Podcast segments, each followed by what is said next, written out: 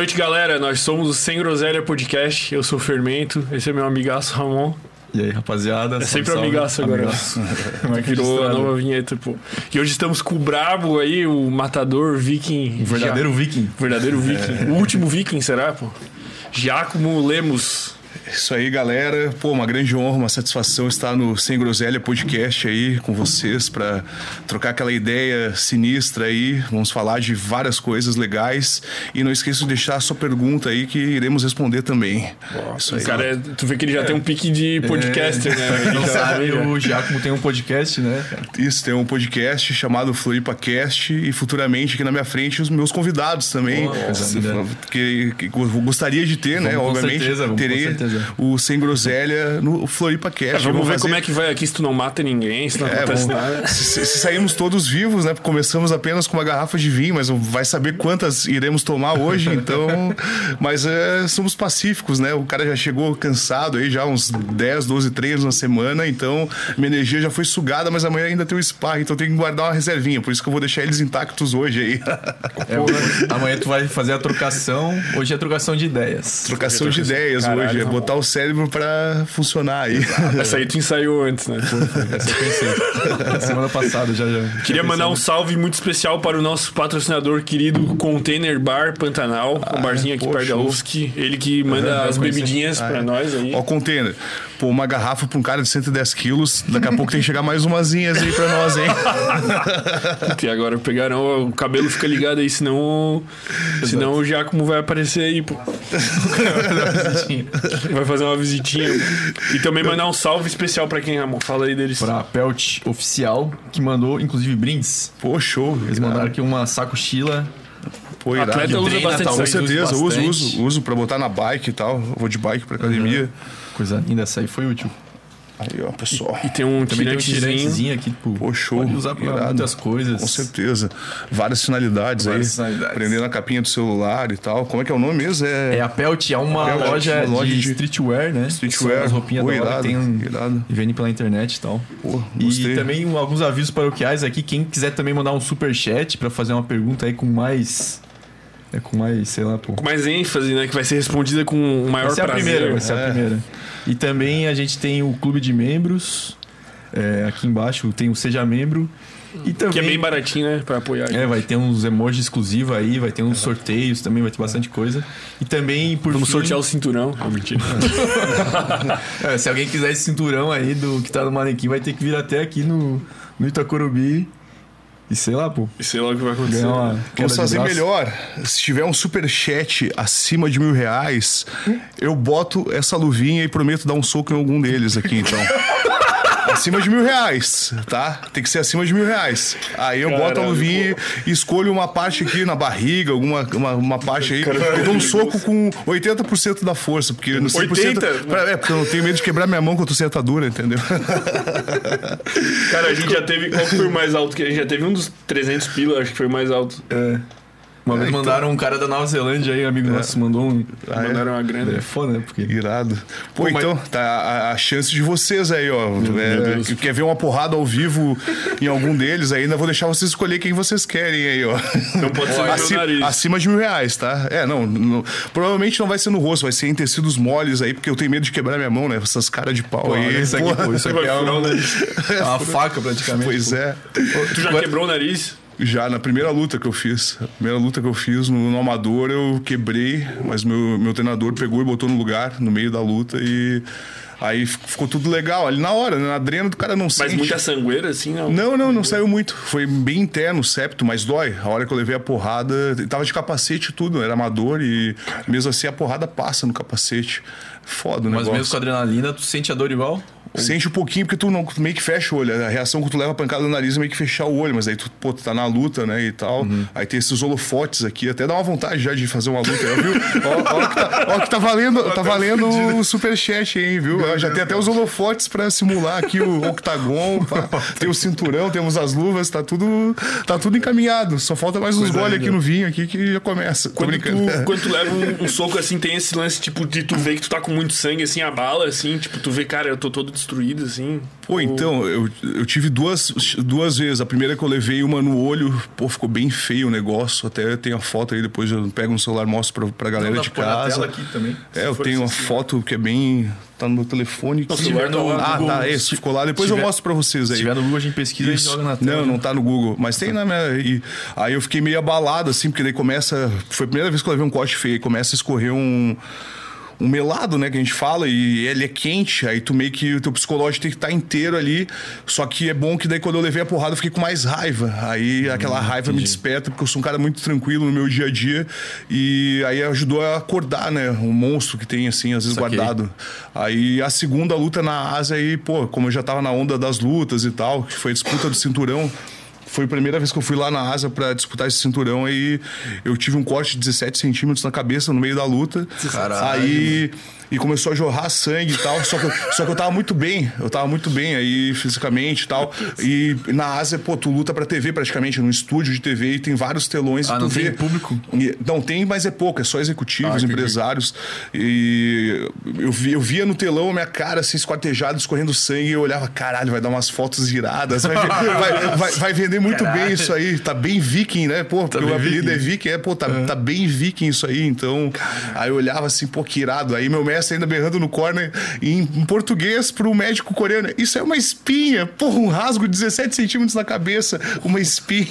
Né? Mas o cara. O cara, vai, o cara vai acreditar que é uma espinha. Mas será que ele tava cogitando, tipo, acabar a luta? Tava, assim? tipo, cogitando acabar a luta, mas aí eles passam vaselina e adrenalina, que daí estanca na hora, né? Passa... Adrenalina, tipo. É uma assim? É, adrenalina e vaselina. Uma combinação numa proporção Entendi. certa que para na hora de sair o sangue. Caralho. Aí passa ali e já era. Estanca na hora. E, é, e não vai. Mas é legal, o povo quer ver sangue. Pô, um show de TV, né? Quanto mais sangue, mais vende. Então, isso o cara sai da luta vitorioso, ainda mais do cinturão, depois de ter sido esquartejado, tu.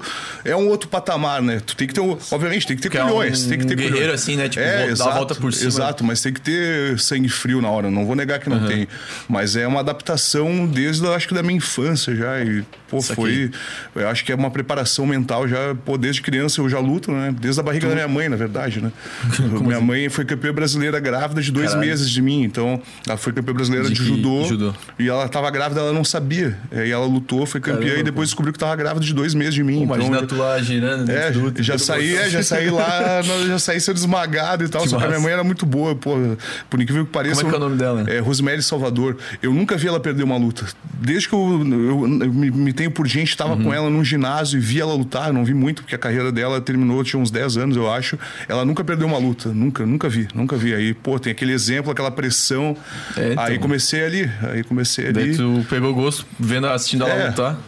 Peguei gosto aí, fui competir judô até meus 15 anos de idade. Era todo fim de semana num ginásio, ou uhum. acompanhando minha mãe lutar e meu pai, que era o treinador dela. Aí ficava vendo ela lutar e ela era peso pesado, e eu sou peso pesado também, a gente sempre lutou peso uhum. pesado, a família peso pesado. A família... É a família dinossauro. e eu era o baby sauro ali da parada. Aí depois veio minha irmã, mas. E. Aí, pô, aquela experiência de estar frente a frente com outro adversário, uma uhum. hora te acostuma. Tu já, pô, já viu 500 cara, 500 gordinhos assim, mal encarados, olhando para ti desde criança. Aí tu chegar até no MMA, tu olha aquilo meio que já é um ambiente natural. Obviamente que a tua estreia no MMA e quando vale porrada é diferente pra um cara que é grappler como eu era. É, é, é uhum. diferente, porque daí, pô, vem a mão, vem soco, tu não sabe como é que é.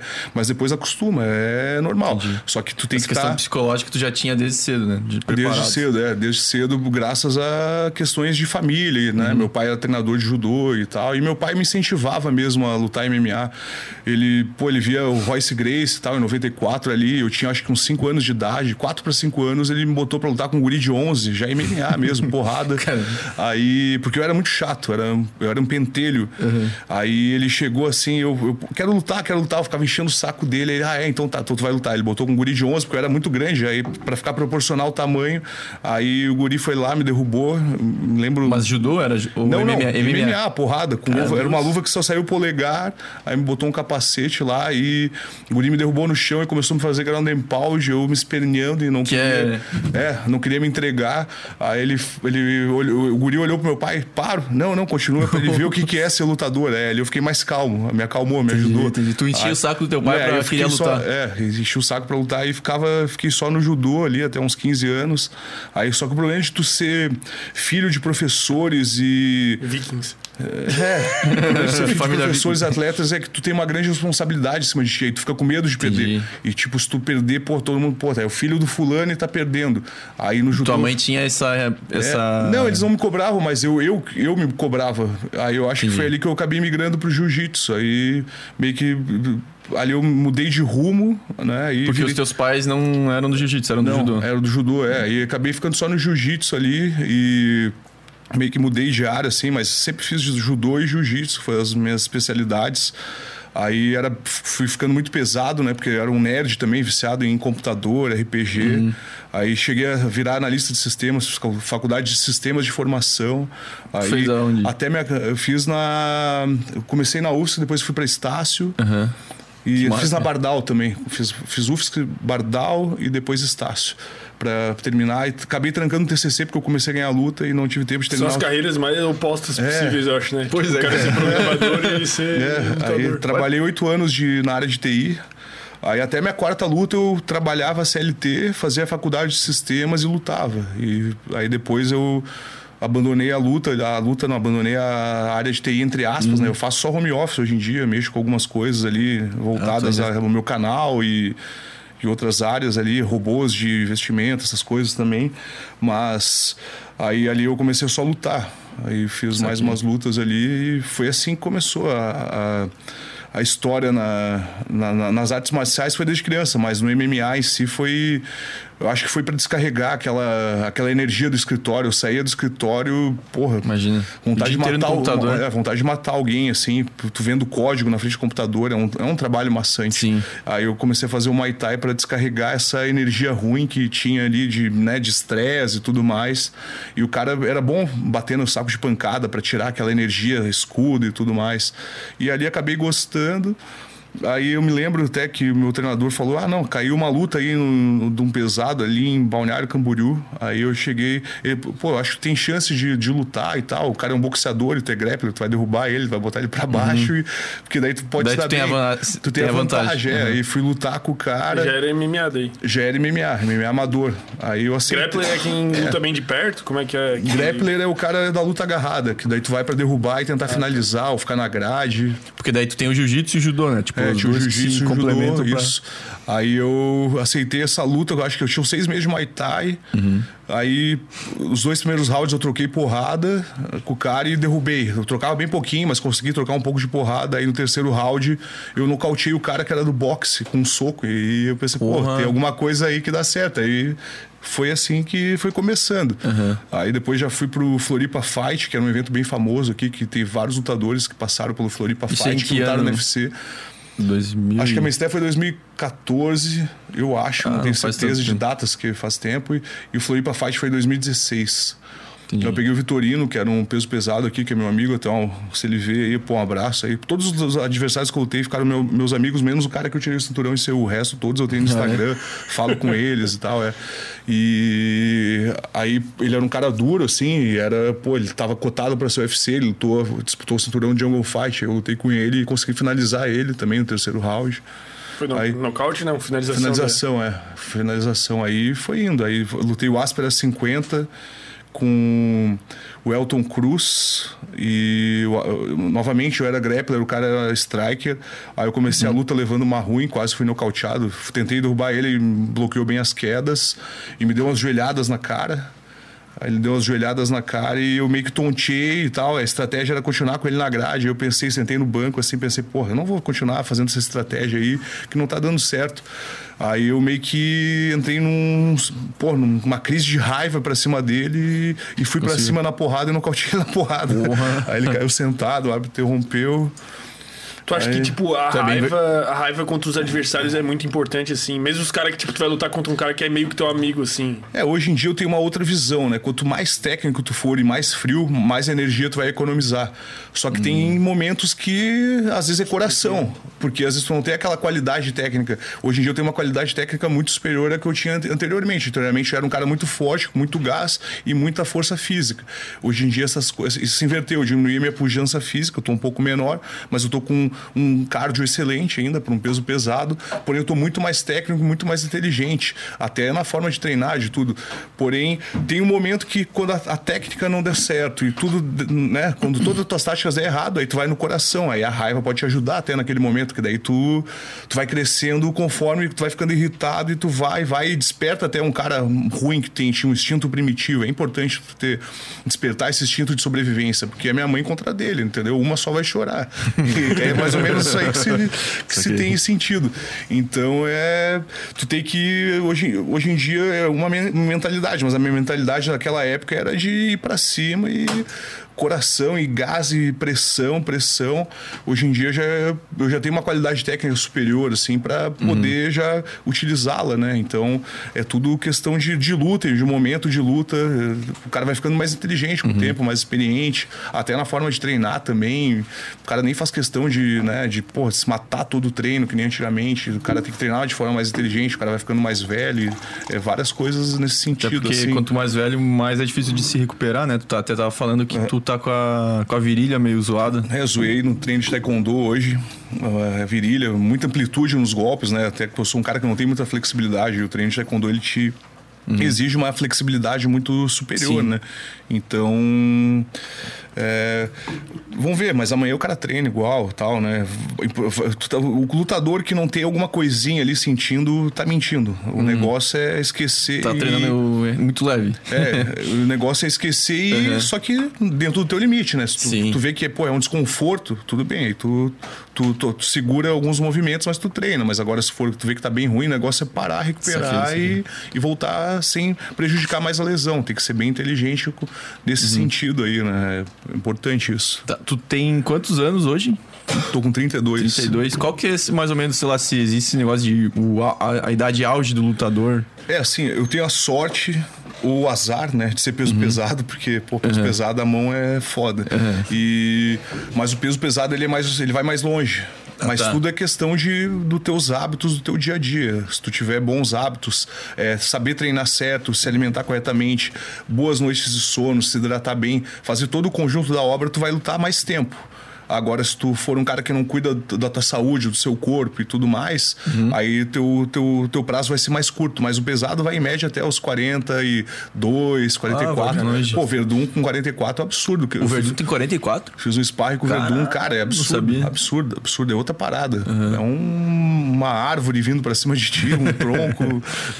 cara, pra parar com ele, ah, só, então... com, só, um tiro de 12, eu acho, de, de bala grande ainda. Porque... Pô, então tu tem uma carreira longa ainda pela não, frente, tem, né? Tem, tem. Apesar de ter 30 32. É, só que o cara tem que se agilizar logo, né? Porque daí não adianta tu ficar dependendo de, pô, luta após luta, tem que vir um negócio grande. Eu tô nesse, nesse, nesse momento aí. Ou vem alguma coisa grande ou vai ficar em segundo plano, porque não. Até hoje eu nunca ganhei dinheiro para lutar. Eu lutei na asa, lutei várias lutas. Uhum. Eu tenho. No total são oito lutas contando com o amador de MMA, né? E eu não perdi nenhuma e nenhuma chegou por decisão dos juízes. Mas oito lutas contando as de amador. É, de amador eu tenho uma, aí que foi Ah, daí tem mais sete. Isso, mas foram foram cinco. No, no contando com o chamador, foram seis nocautes e duas finalizações. Nenhuma chegou pelo, por decisão dos juízes. Fiz lutas duras. Eu peguei, pô. A, pô aspa, nenhuma derrota. Pô, é um... Nenhuma derrota. É. Eu peguei, pô, o campeão pesado do Glory, consegui trocar um, um porrada com ele, derrubei, né? Ganhei, uhum. é, nocauteei ele, ground and pound. Aí fui pra Seul, né? Fui mandado, pô, de econômico e tal, passei uns perrengues. Ah, é até legal contar até essas idas a Seul e essas voltas com os. A gente deu umas voltas com os russos muito loucos loucos lá e. é, é história que a gente vai contar, mas. Contei, contei, pô. Pô, eu queria. É na real, eu tô muito curioso por, pra saber do, do, não, do não. medalhão que tu disse que é o único Cinturão. cara que tu lutou e não é amigo. É, eu lutei com o Sansoli, que ele, ele é um cara muito famoso em Seul. Uhum. E esse evento é um evento beneficente. Ele é, ele é coreano? Fight. Ele é coreano. coreano. E ele é um evento beneficente e os caras gostaram de mim e me botaram lá pra, pra, pra fazer um lanchinho desse cara, né? A gente fala lanchinho, tipo, cara, as condições que eles fazem pro cara chegar lá são extremamente Entendi. catastróficas. Eles, eles avacalham pra tu chegar podre é, e perder. Exato. E perder pro cara da casa. É, exato. Aí eles mandaram de econômica na, na, na Emirates, bom assim, só que, cara, as poltronas, pra decolar o avião eu tinha que ficar de lado e não entrava. Aí decolar de lado e, e ficava. Tu já era, tu era maior, né? É, eu não, não tinha o que fazer. E tu não podia deitar no chão do avião eu tentei deitar, a aeromoça falava lá, não, né? Falava lá, e era uma moça de cada país até. Tinha várias gatinhas, inclusive. Isso que é bom de ser solteiro no podcast, ó, pode. Pode falar, pode falar. É, exatamente. Aí. Daí, pô, tinha que eu bolei um jeito de dormir no banheiro do Emirates para chegar até lá. Meu Deus, Só que, pô, eles fizeram a pior conexão. Aí. Foi do Brasil para onde? É, fui do Brasil para São Paulo e, pô, só em São Paulo fiquei umas 6, 8 horas na, na, nos negócios, sem sala VIP, sem nada. Pobre não tem cartão Daqui de... pra São Paulo, daí tu ficou 6 horas em. É, fiquei 6 horas lá esperando para pegar o avião da Emirates. Aí até Dubai, fiquei em Dubai também lá, aí, mas para até chegar em Dubai foi 18 horas, se não me engano. Nossa. Aí depois mais para ir até Seul mais umas 16 horas, só que porra, é muito voo e tu imagina, uhum. eu intercalava momentos em pé no avião e momentos dormindo no banheiro do avião. Aí encheu tanto o saco na porta e batiam e tal, só que tinha vários banheiros e o banheiro da Emirates é grande assim, aí eu pegava, botava os pés em cima da pia e eu bolei um sisteminha de, de dormir na, no banheiro porra, do avião assim. Aí tinha saco de lixo é. Que, que massa é, não, né? Que bosta, tinha né? Rolo de, é, tinha uns rolos nos papel e tal. Eu meio que me posicionei assim e conseguia dormir, mas só que ficava uma luz em cima. Aí uhum. dormi, pô, dormi um, uma, duas horas no banheiro do avião, ficava uma hora em pé, uma, duas horas no banheiro do avião, ficava em pé. Aí eu cheguei lá, pô, já, já tinha pesagem, menos 10 de temperatura. Tu chegou lá já foi pro estouro, não? Não tinha um tempo não, assim não. de adaptação? Eu cheguei lá e tinha pesagem, né? E tem hum. a pesagem, tu luta no outro dia, só que, pô, fuso horário total, Porra, menos 10 de temperatura e eu não tinha as manhas de levar minha comida e panela e tal. Aí cheguei lá e comecei a comer, os caras me serviram um banquete. E eu achei meio estranho, porra, vou servir um banquete pro, pro, pro cara e tal. Eu come... já cheguei destruído da viagem. Tu chega um banquete servido pra ti, tu comendo só aquelas comidinhas de, de avião, puro sódio e tal. Sim. Barriga do cara já explodindo de retenção, porque, pô, é uma comida salgada. Eu, o cara não come aquele excesso de sódio. O cara usa sal normal, mas apesar de ser peso pesado, eu gosto de chegar leve. Aí serviram um banquete, eu comia a comida típica dos caras, errei em todos os sentidos. Aí eu cheguei para lutar. Quando eu tava entrando assim para lutar, parecia que eu não tava tava ali. Era essa sensação, parecia que, caraca, pô, caraca. Tu tava mal dormido, mal Cara, comido. muito estranho, muito estranho. Porra, parecia. Eu tava louco que o cara me convidasse pra tomar um chá com bolachas no octagon, cantar com baiá, sei lá, fazer assar caramelo, porque não. Era essa a minha vibe. Mas tu foi com uma equipe, alguma coisa assim? Eu fui com o meu treinador, Rangel, mas ele foi por outro lado. Eu fui num. Se não for nem, não vou. Não, eles não pagavam a passagem, a gente fez o riff, escambau. Aí foi eu, e chegamos lá, tinha mais um brasileiro que auxiliava ali e tal, né? Aí foi com ele, só que, cara, foi, foi meio que foda para chegar para lutar assim. Eu não, não, não, tinha essa experiência, não imaginei que eu ia entrar numa casinha dos caras. E aí tu acha peguei... que eles faziam isso meio de sacanagem, assim? Ah, com pra... certeza. Com certeza. Com certeza. Aí eu fui lá e peguei esse cara aí, que é o Sansoli, era um cara conhecido lá, duro, né? Ele tinha um Sherdog bom, ele tinha uns, eu acho que eram uns 26, 20, 20, 26, 23 lutas e ele só tinha umas 11 derrotas, uma coisa assim. ele já tinha lutado com o Fedor Emelianenko, que foi ele um tinha maiores. bem mais experiência, né? Tipo, tinha bem mais experiência, é. O Fedor era um cara experiente, ele lutou com o Fedor, ele teve luta de sambo com o Fedor também, e lutou com o irmão do Fedor. Ele é um cara extremamente uhum. experiente. E o evento. Só que antes de chegar lá, o evento, pô, no dia da luta, faziam várias filmagens. Eles queriam fazer com o UFC faz de uma semana num dia. Aí tu saía de um lugar de. Pra promover calefação e tu ia pra um lugar menos 10. Aí tu voltava aí, voltava e tu batia a manopla na frente das câmeras. Pô, uma chatice tremenda. Aí tu já chegava na luta meio cansado. O que, que é bater que, manopla? É bater tipo aqueles focos que o cara faz assim com as mãos. Aí eles queriam filmar aquilo pra ah, fazer tá um high... pra... Eles faziam um highlight antes de tudo. Meu aí faziam Deus, tu chegando cara. no ginásio e tal. Boa produção, boa. Só que, só que pra fazer uma semana antes da luta. Não né? no dia da luta, exatamente. Tem que fazer antes da luta e né, chegar o cara a descansar. E Seul até tem uma curiosidade, ela é extremamente. Lá eu tenho várias fotos, todo mundo de máscara. E não era pandemia, foi 2019 isso. É por causa da poluição fica muito perto da China e numa área industrial da China que não tem aqueles protocolos de meio ambiente nem nada. Aí vinha uma nuvem de poluição para cima de Seul e tu não podia sair na rua sem máscara para respirar o ar porque tinha metais pesados extremamente cancerígenos. Imagina, eu ia lutar, pô, ficava de máscara para não zoar meu pulmão, né? Mas daí respirando gás carbônico aqui, né? O cara mais abafado. É, assim. só que eu ficava de máscara, já acostumei com a máscara ali. Aí entrei para lutar com esse cara aí, aí, porra, o primeiro soco que ele me dá, ele me abre a cabeça ainda, 17 centímetros. Mas aí o meu psicológico já tava bom, já, foi, eu acho que foi, foi bom para acordar, foi bom. Aí a hora que ele me bateu e vi aquele melado, aquele sangue, pô, já deu umas fotos iradas, já era o que eu queria, já tava ensanguentado, agora... Tu tava pensando também no, no teu marketing, digamos. Sim, é. Na hora, isso aí me confortou, pô, tá, tá bem selvagem essa, esse uhum. corte aí e tal. Aí eu fui pra porrada com ele. Hum. Aí eu mudei a tática, eu sempre vou pra derrubar, e com ele eu mudei a tática, porque, cara, minhas pernas pesavam uma tonelada, e se eu fosse fazer mais força de isometria com ele, eu não ia conseguir lutar. Tava morto, morto, te juro, morto, morto. Nunca lutei assim. E meu treinador também tava nervoso, por causa que ele, ele não tava se sentindo bem. Ele viu por causa do jet hum. lag. O jet lag demora pra atrapalhar, pra acostumar, porque é o fuso horário. Mas entre, entre, tu chegar lá e tu lutar, deu quanto tempo? Deu tipo. Ah, umas 20 horas. Isso aí, 24 Meu horas, Deus, cara, acho isso máximo. não existe, é, né? é, aí. Mas aí eu ganhei do cara. Aí o primeiro, cinturão, é, o primeiro cinturão valia uma fortuna e eles não queriam deixar eu levar ainda.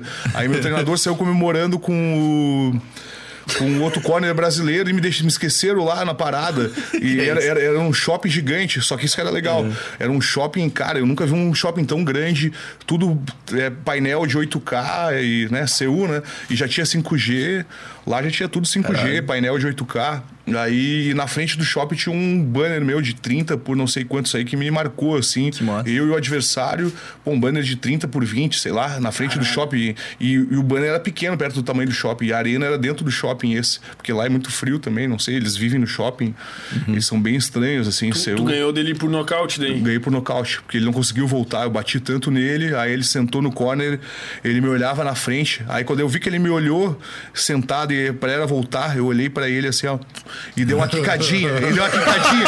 Eu dei uma quicadinha. Eu dei, eu dei, uma, eu dei uma saltidadinha assim. Aí falei, porra, não vou voltar, não vou voltar. E, e. Aí ele não voltou. Aí saiu fora com a desculpa na mão, assim. Porque eu, ele viu que tu ia amassar ele. Ia voltar, continuar Pô, batendo. No, mas eu tava, não, mas eu tava morto ali. Eu já tava. Não, tava. Ah, tu tava juro, fingindo que tava. Artifício psicológico. Cara, tava destruído. destruído. Tu alugou uma barraca, um prédio inteiro na mente do cara. Ali. É, mas, pô, tava, tava destruído. Mas eu, só que ele viu eu em pé e deu uma saltitada olhando pra ele, assim, aí o psicológico pesa. Sim. Aí ele não voltou pra luta e ganhou o cinturão.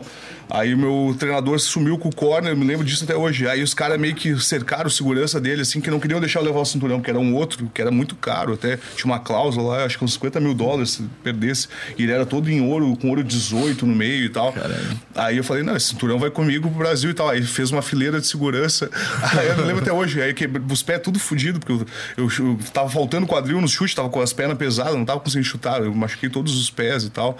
Aí eu passei, puta, terceiro round vai ser aqui agora com segurança, sozinho, pô, cadê os caras pra me ajudar?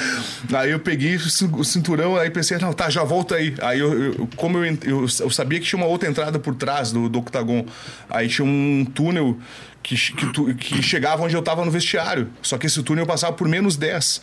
E eu tava só com o cinturão e a bermuda de luta e as luvas de luta também. Sem camisa? Sem camisa. Aí eu peguei. Só que daí meio que já foi uma crioterapia, já fui pensando positivo. Pra tu ver como é importante tu pensar positivo. Não, vai ser, vai ser pra dar uma baixada pós-luta. Aí peguei e saí menos 10 correndo com o cinturão. um corredor, de, um, mas deu um tiro de 100 metros, assim. E caminhando meio mal. Menos 10, aí consegui chegar no, no vestiário com o cinturão e, pá, mocosamos a caixa se mandamos, né? Pra... Então, na verdade, esse cinturão tá roubado, praticamente. Não, esse aqui foi a segunda vez que eu voltei. Aí a segunda ah, vez que eu voltei ah. foi. Aí, mas a primeira tu trouxe meio que roubado. É, a primeira meio que foi na marra. Foi na marra porque não queriam deixar. E, pô, vou voltar pro Brasil, a galera me esperando no aeroporto e. E eles não iam te dar, tipo, nem um, uma réplica? Assim? Eles deram um troféuzinho, velho. Ah, ah porra, porra um troféuzinho né? formato bem, bem, como é que é, indutivo pra, pra saber o que eu ia fazer com aquele troféuzinho naqueles caras que estavam não querendo deixar o cinturão. Era mais ou menos isso. E daí tu voltou pra lá pra defender o cinturão. Aí nas condições que eu quis. Aí eu cheguei um dia ah, antes. Tava com a moral Cheguei fugida. um dia antes. Não, é, é porque eles botaram outro cara, só que é outro cara que eu vi que ia ser uma luta melhor. Porque o outro cara não tinha muito chão. Aí eu mudei a tática. Mas aí nessa primeira ida foi legal, que a gente encontrou uns russos até, que era o Sasha Palatinov e o pai dele. Aí a gente deu umas voltas por Seul bem bizarras lá. Mas uns caras aleatórios que vocês conheceram? Não, é que daí ele ficou no mesmo corner que eu e, e ele ah, lutou é. nesse mesmo evento. Aí ele ganhou, eu ganhei o cinturão, mas ele não lutou pelo cinturão. Aí a minha foi a luta principal. Aí a gente deu umas voltas, encontrando, ficou no mesmo quarto que eu e o pai dele tava feliz e os russos, eles não, pode, eles não podiam voltar com uma quantidade de dinheiro pra Rússia. Eles tinham que deixar os Won lá ou trocar. Aí o cara tava tão feliz aí que saiu gastando com a gente, é. Aí foi eu, meu treinador, esse russo, eu com os pés quebrados, mancando, e mais o Alberto Mina, que é um lutador UFC, que tava lá de corner com esse cara, que é um russo morando em Hong Kong. E o pai dele era um. Olha que rolê aleatório. Eu andando uhum. em Hong Kong, menos 10 de temperatura, me esqueci o casaco, só com um casaquinho, com um corte na cabeça, um um casaco, um casaco camuflado, assim, meio. com dois russos do meu lado, um casaco camuflado, de crocs e meia. porque, porque o meu pé não cabia em tênis nenhum, meu pé cabia nos crocs. Aí eu dando volta em, em Seul, aí os caras e os caras pagando, os russos, não, o que que tu quer comer e tal. Eu me lembro, eu fiquei cheio esse dia até, que eu não aguentava mais comer. Só que era muito bizarro, assim. Aí todo, todos os coreanos olhavam pra nós, assim, não tinha como não olhar, né? pois né? É, cara. Os, os caras vieram planejar um atentado, alguma coisa aí, não é possível esses caras aí. E o cara, o pai dele era saltador de penhasco da Red Bull, olha que loucura. Sabe aquele saltador de penhasco, sim, aquele sim. Red Bull X, não sei o que. que, que X Games. É, que, não, né? É um X alguma coisa. É, saltam penhascos em vários lugares paradisíacos, assim, lugares Tipo top. que abre uma asa assim no. Não, não, não, não é. Não, é salta de penhasco cai dentro d'água. Aqueles que, que daí. Só dá um bicão é, assim, eles vão, tipo, eles vão, até tinha que ter um na ponte de Luz, ia ser legal, que eles pegam o evento. Sim. Aí o cara faz um monte de mortal e cai na água. É mais ou menos isso que eles fazem. Aí o Pô, cara. Tem que ser maluco, né? É, Pô, a gente é, dá um rolê com é um isso, cara. A gente saiu, né, a gente não, saiu... mas tu tava no rolê mais aleatório. Pô. Quem olhava um viking, um russo, um é. saltador de penhasco. E, e o mestre Rangel também, que né, não era. Ele é, meio, é um cara meio estranho também, mas. Aí. Pô, aí eu nunca me esqueço. Isso foi antes da luta? Esse depois rolê? da luta. Não, depois, depois da luta. Depois da luta. Ah, aí, tá. Antes da luta é foco não, total. Engraçado que eu cheguei, entrei numa conveniência. A gente foi, depois da luta, a gente foi atrás de cachaça e tal, né? Pra, pra comemorar. anestesiar. E aí, antes, eu me lembro, eu cheguei pra tomar o banho no. no eu tenho até o vídeo, posso depois mandar pra vocês aí, pra galera ver. Eu cheguei no quarto do hotel, aí fui tirar o. Eles não quiseram dar ponta na minha cabeça porque eu saí por fora, né? Aí eu não, ah, tá. saí por fora com o cinturão. Aí depois que eu vi que tava com a vaselina ali, aí o, o mestre Rangel, ele fez meio que uma, uma unção com esparadrapo e fechou. Mas quando eu cheguei no banheiro, cara, e tirei o curativo, a vaselina tomando banho, cara, parece, sabe o chão do abatedouro bovino? Nossa. Era essa sensação. E eu filmei assim, ó. Daí eu e ainda botei a historinha, é, foi selva. E Porra, tava perdendo sangue pra caralho, totalmente Mas sem não era noção. perigoso assim, tu. Sei lá. Era, cara, Só que daí tinha um porém.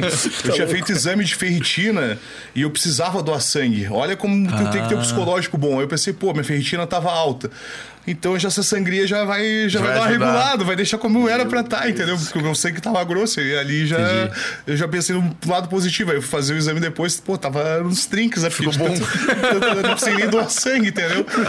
Mas aí, é, mas tem que sempre pensar positivo. Não, pô, tava com ferritina alta, então, pô, esse sangue aqui vai, vai pro santo Entendi. aí. Vai pro santo. Ficou cicatrizona? Não, agora já eu não tenho mas já já já já, já foi, Já já, fechou. foi já, já ela foi bem, foi boa. Que ainda mais na cabeça assim, mas ficou um tempo ali a cicatriz e tal, o corte e tudo mais. Mas, pô, eu me lembro dessa cena bizarra de tirar o esparadrapo ali e for lavar no banheiro, cara, abatedor o bovino mesmo, assim, ó, sangue, tudo que é. Imagina a mulher limpando aquele banheiro, deve ficar horrorizada, mas ela sabia, né, que era os Ah, mas psicopatas é. ali. Então. É, ela sabia que era os psicopatas. Aí eu me lembro até, aí a gente dando volta em Seul, né? Cabeça cortada. Pô, a gente foi numa, cara, numa casa de repouso deles, porque, pô, é uma casa. Lá eles não têm natureza, não tem nada. Eles simulam os ambientes artificial aí. Eles tinham, tipo, uma, uma rede de saunas lá e. Tinha floresta dentro de um. Porra, de uma, era uma casa de sauna, mas, cara, do tamanho do estádio de futebol. Aí tinha vários lugares quentes, lugares frios, banheiras de 100 graus. Eu nunca me esqueço, um negócio que nunca na minha vida eu imaginei que veria. É tipo uma casa de repouso deles. Aí tinha umas florestas artificial com som de vários tipos. Aí tinha ambiente que simulava a neve, ambiente que tudo, para eles ter contato com todos os ambientes que eles não têm, né, no dia a dia deles. E fica aberto 24 horas ali. E a gente, na, na segunda vez que a gente voltou, a gente voltou nesse lugar aí. Mas, pô, uns lugares assim bem alternativos. Mas aí, lembrando, depois dessa luta eu saí, fui numa conveniência. Aí, pá, pegamos as bebidas que a gente queria, achou uma cerveja meio mais parecida com, com, a- com as nossas coisas. Aí tinha um japonês, um brasileiro que morava no Japão, ele já meio que tinha umas experiências. A gente foi pagar, não tinha atendente. Tipo, tu entrava no- no- no- nos lugares, tu pegava o que tu queria e tu mesmo pagava e não tinha atendente. Tu mesmo tinha que ir lá e pagar. Aí se tu, tu quisesse de- deixar ali, tinha uma máquina, tu botava o dinheiro, ela te dava o troco já do valor que era. E tudo na Pô, confiança. isso aí no Brasil. Tudo na confiança. No Brasil ia- na confiança. ia sobrar dinheiro Outra lá. parada. Aeroporto, tu pode deixar mala, tu podia deixar o que tu quisesse. O pessoal tem uma cultura muito. de- cultura muito, muito diferente. Certinho, né? E eles são muito diferentes também, né? Eles, pô, fui pegar um Burger King lá, aí, pô, fui comer meu Burger King e tinha uns cogumelos saindo pra fora que eu nunca tinha visto, umas coisas meio bizarras. Aí no café da manhã também era, porra, tinha uns ensopados e tal, umas comidas típicas. Aí depois que eu ganhei a luta, eu dei com os dois pés, né? E na segunda vez, na primeira, eu fiz o erro. Aí eu tava terminando de comer até, né? Esse meio com noodles. Aí tinha uma carnezinha ali boa e tal, né? Morcego. Pô, coisa boa. Não, pior ainda. Aí fui ver assim, aí o meu mestre chegou, pô, isso aí é cachorro. Aí. Mentira, eu, né? Ah, mas aí já tinha comido, né? Aí, pô, igualzinho carne de boi. É bom, gostoso? Pô, era gostoso, é. Aí eu fiquei, eu fiquei sabendo que os cachorros, tipo, eles não, eles não têm criação, contato com as pessoas, eles ficam numas gaiolas, confinados e ficam comendo o dia inteiro e. Aí foi isso, aí eu comi cachorro sem saber e umas coisas meio bizarras. Aí eu fiquei mais, tomei mais cuidado quando eu fui comer carne novamente lá, né? Foi, pô... Mas eu- não, tipo, tem inglês também ou é só. tudo em coreano, eles em não coreano, falam inglês. não Não, tem nada falam inglês. e tu tem que se virar e, pô, Caramba. tu vai pedir um negócio, eles acham outro. É meio que. Eles são muito inteligentes para exatas, cálculos, parece. Essa é a minha impressão que eu tive. Eles são muito ruins para humanas. Eles são Ah, muito ruins. Saquei. são extremamente robóticos. é. Extremamente lógico. Deve ser um lugar meio ruim de um brasileiro morar muito tempo. Ou até, tipo, esse cara, ele vinha do Japão pra lá pra nos auxiliar, tudo, tipo, na moral, porque ele, ele sentia falta dos brasileiros e do contato com os brasileiros, porque é Uhum. tudo muito robótico, é muito desumano a, a Ásia, né? Assim, a Ásia em si. E poluído, e, porra, é muito estranho o lugar. É extremamente tecnológico, mas parece um ambiente futurístico. Essa é a impressão que dá. Eu não, pô, eu não vi a hora de pegar o avião de volta e pousar Pô, em. Floripa. Pô, o cara morando em Floripa. Apesar de estar com bastante gente ali que tu conhecia, né? Tipo, É. tu tava falando dos russos. Ah, É, não, sim, os russos também é, mas aí os russos moravam em Hong Kong do lado ali. Os Hum, russos de. Hong Kong, era- eles nasceram em Hong Kong ali. Só um rolê louco. E sobre essa, essa segunda vez que tu foi lutar lá, tu disse que tu, tu, sei lá, tu falou das tuas condições, né? Como é que foi? Tipo, daí eles fizeram aí- certinho? fa- Aí, como eu já era o campeão, eu exigi minhas condições, né? E Eu vi que aquela luta ia me, me alavancar mais, poder ir lá e defender o cinturão. Eu vi que o cara eu conseguia fazer uma frente com ele. Mesmo nas condições de viagem, eu ia chegar um dia antes, mas eu sabia que ia ser ruim. Mas aí o que eu fiz? Eu já fui mais esperto. Eu levei minha panela, panela elétrica, bivolt lá, já sabia todas as voltagens, todas as tomadas deles. Levei macarrão fechado do Brasil, macarrão de arroz integral, não uso glúten, né? Durante a luta e tal, nada inflamatório. Aí eu E o, que- o avião foi. Daí não foi classe econômica. não, foi de econômico de novo. Mas daí Foi. tu- Eu peguei uma, uma passagem só pra ida, no- numa do meio. Só que daí, cara, quando eu sentei no meio, cara, tinha dois caras enormes do meu lado, né? Não é ser gordo, mas os caras eram gordos mesmo, assim. Aí, puta, não deu no mesmo. Pegaram com os pés mais largos, só que pros lados, os caras, porra, enorme, te esmagando. Aí eu repeti o mesmo processo. Foi no banheiro do Só que daí eu fui malandro. mesmo processo. É, é, já, já desenvolvi um- uma estratégia tática, de, né? é, Uma uma, técnica. tática de, de viajar de econômica. Aí, mas só que daí eu tinha levado Dramin, né? Que é pra dormir, Ah, tá. melatonina, é, Zolpidem, Pra no banheirão e pau. Aí, só que daí eu já, já levei todos os negócios traduzidos em várias línguas ali, de ah, não, estou, não, não entro na poltrona. Falei todas as explicações, estou indo disputar um cinturão e tal. Aí apresentei pra mulher e falei que não, que não, porque vou dormir no, no banheiro porque eu não tenho onde ir. Aí expliquei pra ela, ah, não pode, não sei o quê. Bom, você sabe que eu tô aqui, se quiser me tirar, pode arrombar a porta e tal. Falei bem assim. tirar sim. Aí, aí consegui dormir umas seis horas na primeira ida, assim, mas no. no, no Cara, é. demais aí chega. Aí, aí, é, aí me dopava, entre aspas, né, com os remédios pra dormir, relaxante muscular e tal, né, essas coisas que não era dope e tal. Aí podia até conseguir descansar, assim, entre aspas, né? Só pra passar o tempo rápido. Aí fazer Uhum. alongamentos e tal. Aí me enchi de salompas. Até na hora da minha luta, tem umas fotos que estavam uns, uns, uns adesivos em plástico, aquele Sim, minhas tem coxas. anti-inflamatório, Mas eu fui até o bico minhas pernas de, de, de anti-inflamatório, esses adesivos assim. E levei a minha comida.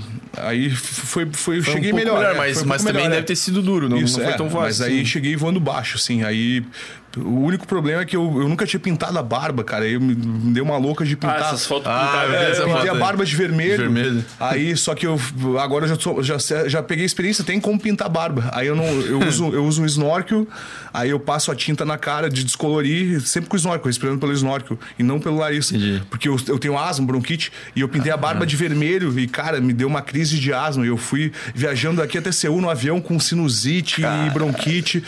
Aí eu, eu me lembro, o primeiro round foi, até entrando numa farmácia lá em Seul. Nossa, que coisa bizarra. Os caras me examinando e não queriam vender remédio, até isso me lembro. Aí eu me lembro, o primeiro round foi só para eu conseguir sentar no corner e assoar e tirar meu cérebro pelo nariz. Foi mais ou menos isso a sensação que eu tive. Eu assuei e saiu tudo, assim. O primeiro round abriu meu pulmão. Aí o segundo round eu respirando na frente do cara, eu olhei assim pro cara, pô, meu amigo, acabou Agora tipo, já era. essa sensação A tua que eu tive. chance era o primeiro round. Essa chance era no primeiro round. Aí eu acertei um double nele. Ah, o- Pô, tô anos luz na frente do wrestling, graças a Deus, hoje em dia, mas eu errei muito wrestling básico. Eu dava cinco, não sabia finalizar várias quedas e tal. É, é bom o cara ver quanto ele evolui tecnicamente, assim, num tempo, né? Aí eu derrubei ele, nocauteei ele, quebrei os seios da face dele até. Quebrou o quê? Eu, eu quebrei o nariz dele, né? Nariz e o seio da essa parte aqui. Até ele, ele falou na entrevista que tinha certeza que me nocautear. Aí eu, eu fui bem. Eu falei, não, vai ser uma grande luta de trocação. Eu fiquei entrando na mente dele que a gente ia trocar porrada e eu não dei um soco quase na luta. Eu fui só pra amarrar Ah, ele e tu- derrubar. Eu, tu deu um migué nele. Eu dei um migué nele, é. E só que ele falou que ia quebrar meu nariz que, e tal. E eu falei, ah, então tá. Eu fiz um vídeo antes da luta, ó, quer ver? Eu vou quebrar o nariz desse cara. Eu falei pro Regel ainda e pau, quebrei nas marretadas ainda. Fazia um ground and pound meio sinistro, estilo Donkey Kong, sabe? O Super, Super Nintendo. sei, sei, sei, sei. O ground and pound que eu fiz nele, até se alguém, alguém quiser ver o vídeo da luta e botar lá, é, já com Porra, Lemos e Jusun Lin, cara, eu meti Como é as é o nome dele? Não, não, mete não, não, mete não. É, o problema é que pode derrubar, né, o vídeo É, do, do é. YouTube, não sei. Caiu o vídeo, pô, e é violência absurda, né? Tá louco? Pô, pensa é. o cara marretando a cara de um É. bicho aqui, pô. Jusun Lin. Pô, mas o cara é corajoso de olhar pra tua cara e falar que ia te nocautear, né? Sim. Mind- mas aí lá, games. mas na volta, quando eu voltei, já tinha gente me esperando no aeroporto e tal. Foi outra parada. Cheguei lá, pô, tinha o Tinha bastante audiência. sul-coreano me esperando pra tirar foto comigo Ah, com o tá. e tal. É, pô, foi outra. Imagina, tu viajar a outro país e tu chegar lá e os caras te esperando no outro lado do mundo Tá, pra tirar foto e tem contigo. um Next ainda, o cinturão é teu, né? Sim, sim. Então, tipo, daqui a pouco tu vai ter que ir lá defender de novo. Se pagarem o que eu quero, sim. Senão vai ficar aqui comigo no Brasil. Tu pode falar Vendo, quanto que é, como é que é o... Essa aí foi a primeira. Tem que ser a segunda. Os sul-coreaninhos aí. Essa aí foi a primeira, o Sansoli. Aí foi um desabafo, porque eu, porra, eu tava, eu tava morto. Ô, mas tu tava- Aí eu falei, 48 horas sem dormir na poltrona do avião. Mas tava meio gordinho, assim, meio gordaço, assim, né? Eu tava. Hoje Essa aí é a primeira, Esse é o cara que deu o migué Aí na mão. migué na mão, ó. pá. Esse gordola aí, pô, que que Cara, que eu dei de joelhada no fígado dele, cara. porra. eu vi essa barriga de comedor de pastel e tomador de cerveja, eu pensei, cara, esse fígado é meu. Bem assim, essa sensação. Caralho, irmão. Que massa. É, não, e joelhada no fígado pega, cara, na peso pesado, porque geralmente os caras comem um pouquinho mais. Ele enfim. era mais de trocação ou era mais Cara, ele luta era no mais de grappling, é por isso que Ah, eu não me tá. embolei com ele. Ele pegava Era bem o de- pé. O ele- bicho era bom mesmo, assim. É, ele finalizava rápido. Assim, ele tinha umas finalizações de pé do sambo boas. Ele tinha finalizações boas. Eu não quis me embolar porque vai que ele pega meu pé. E em pé eu tava Apesar de que o teu forte é grappling também, né? Hã? O teu forte é, É, grappling. o forte é grappling, Daí mas, foi... é- mas precisa, se o cara é bom de grappling, eu prefiro trocar daí. Porque Entendi. daí eu consigo trocar porrada bem já, assim. Já fiz luta de boxe Sim, também. tu falou e né, do, é. do Muay Thai e É, tal. Muay Thai já. Então, Saquei, fiz umas lutas de boxe Caralho. já.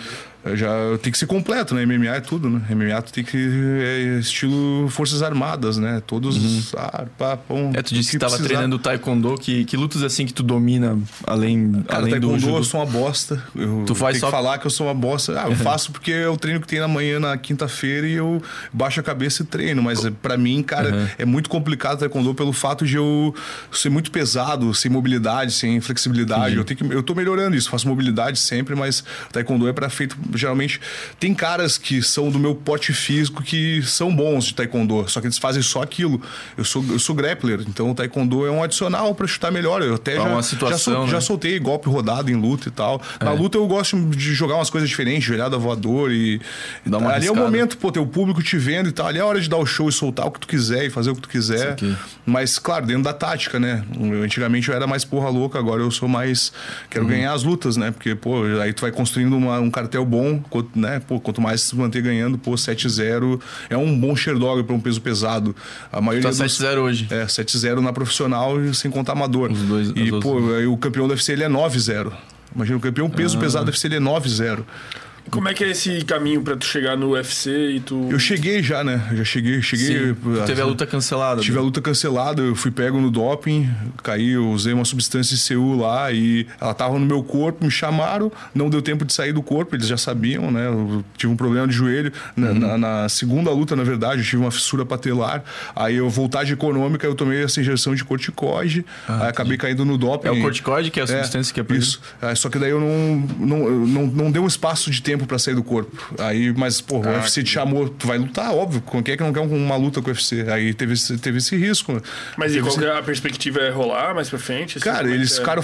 Eu fiquei apalavrado com eles, porque todo mundo que caiu no doping nessa forma, tem vários nomes aí, até, tipo, que estão lutando agora, que teve essa mesma situação. Já foram chamados com a substância no corpo, não tinham o que fazer, e caíram e voltaram. E, então eu fiquei apalavrado com eles que eu teria mais uma chance. Porém, quando? Né? Já, já teria que ter tido. Então. Aí Eles estão perdendo, na verdade, né? Tem outros eventos, né? Ele não é o único evento do mundo, obviamente Sim, que é o maior certeza. evento, a maior exposição, mas tem outros eventos, não é o único evento do mundo, então eu, eu não tive nenhuma luta que terminou pelos juízes. Então, o que, que eles querem ver? Eles não querem ver uma luta que termine rápido, ou uma finalização ou um nocaute. Então, eu acho que eu seria o cara mais ideal para eles, com o perfil que eles querem, que, Uhum. que tem um, né, que tem um consiga vender luta, né? Com certeza tem essa questão comercial. É, tem que saber Ah, vender. tu tem o. Além do, do. Tipo, de tu ser bom lutador, tipo, tu tem todo um apelo, tipo, visual da parada, tipo. É, do vendo Viking, é, né? exato. Isso Cada é luta que eu hora, faço, eu boto uma barba diferente, né? As crianças Tua marca escolhem, deixa as né? crianças escolherem. Ah, que barba tu acha que eu gostaria que eu ia? Aí, ah, não, a última foi uma barba meia-meia, metade de uma cor, metade da outra. Assim, vai. Cada luta é uma cor de barba diferente, pra mexer com o Pô, tu público tem mesmo. que. Tu conhece o MC Brinquedo? Que ele, Não sei. ele tem cabelo meio azul, meio vermelho, assim, meio rosa. Pô, Mete essa aí um dia. É, é o que a galera escolher, o público escolhe e vai. Aí foi uma vermelha, aí foi uma meia-meia, foi uma descolorida que é lutar no UFC, assim vai, tem que saber vender. Sim, com Até em seu, quando eu ganhei a luta, dei um discurso em sul-coreano, decorei umas palavras e tal pra, pra galera. Pô, a galera te dá né? loucura. Mostrou o lado nerd. Claro, aí gostaram, é. Porque tinha uns fãs, né, Sim, sim, é. Sim. E até se eu lutasse de novo lá, entrar com K-pop, por exemplo. Que é famoso, é, mas aí tu tem que saber Pô, lidar com BTS. o público. É um show de TV, o, o- o MMA hoje em dia. um espetáculo, É um verdade, espetáculo. Obviamente, o mais importante é ganhar a luta. Mas que adianta tu ganhar a luta e tu, pô, tem uns caras ali que tem um grande apelo, tipo, alguns russos ali. É um jogo muito feio de amarrar, né? Vai lá, sai inteiro das lutas, claro. luta. É, amarra e tal, e eles têm um grande apelo do público do. que eles são muçulmanos, então do, do, do Oriente Médio, vende muito bem. Mas agora, pô, sou brasileiro. O que, que eu vou vender? Eu tenho que, tenho que saber o que, que eu vou vender, entendeu? Até é bom, claro, óbvio. Meu objetivo é sempre ganhar a luta, independente do resultado e tal, mas tu tem que ter um algo mais. Não adianta tu ser só casca grossa, cara de mal, ser treinar duro. Tu tem que saber hoje- usar as tuas mídias sociais hoje em dia, tu tem que saber trabalhar com o público, né? Ser um cara carismático, entre aspas. E não, não pode ser também nada forçado, senão a galera vai perceber se tu é um, né? Se o cara é um cuzão, ele vai continuar sendo um cuzão. Não adianta Entendi, ele fazer o que quiser. E tem vários, assim. Tem um- tem uns caras que vai lá em que só cima. pra enrolar a luta, assim, né? Tipo, Muitos, muitos. Só pra ganhar muitos, por ponto. Muitos, muitos.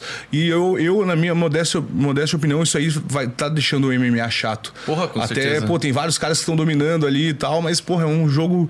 Eu tô. Eu pego até, mas eu- o negócio tem que finalizar, eu acho. É, esse é o objetivo da luta. Tu finalizar, não Tem que ser um show, né, cara? Aí só que os caras têm muito medo de perder porque eles vão são mandados embora. Aí eles fazem esse jogo conservador pra ganhar as lutas ganhar e luta. continuar no evento. Ma- Mas tu acha que eles não têm mais dificuldade em vender lutas? Por exemplo, ah, é, o UFC sempre vai visar lutas boas, sei lá. Mas não é todo mundo que pensa assim, talvez, É, é. de, de entregar esse show, nem tu disse. É, porque daí os caras estão com a corda no pescoço, com medo de ser demitido e faz um jogo burocrático.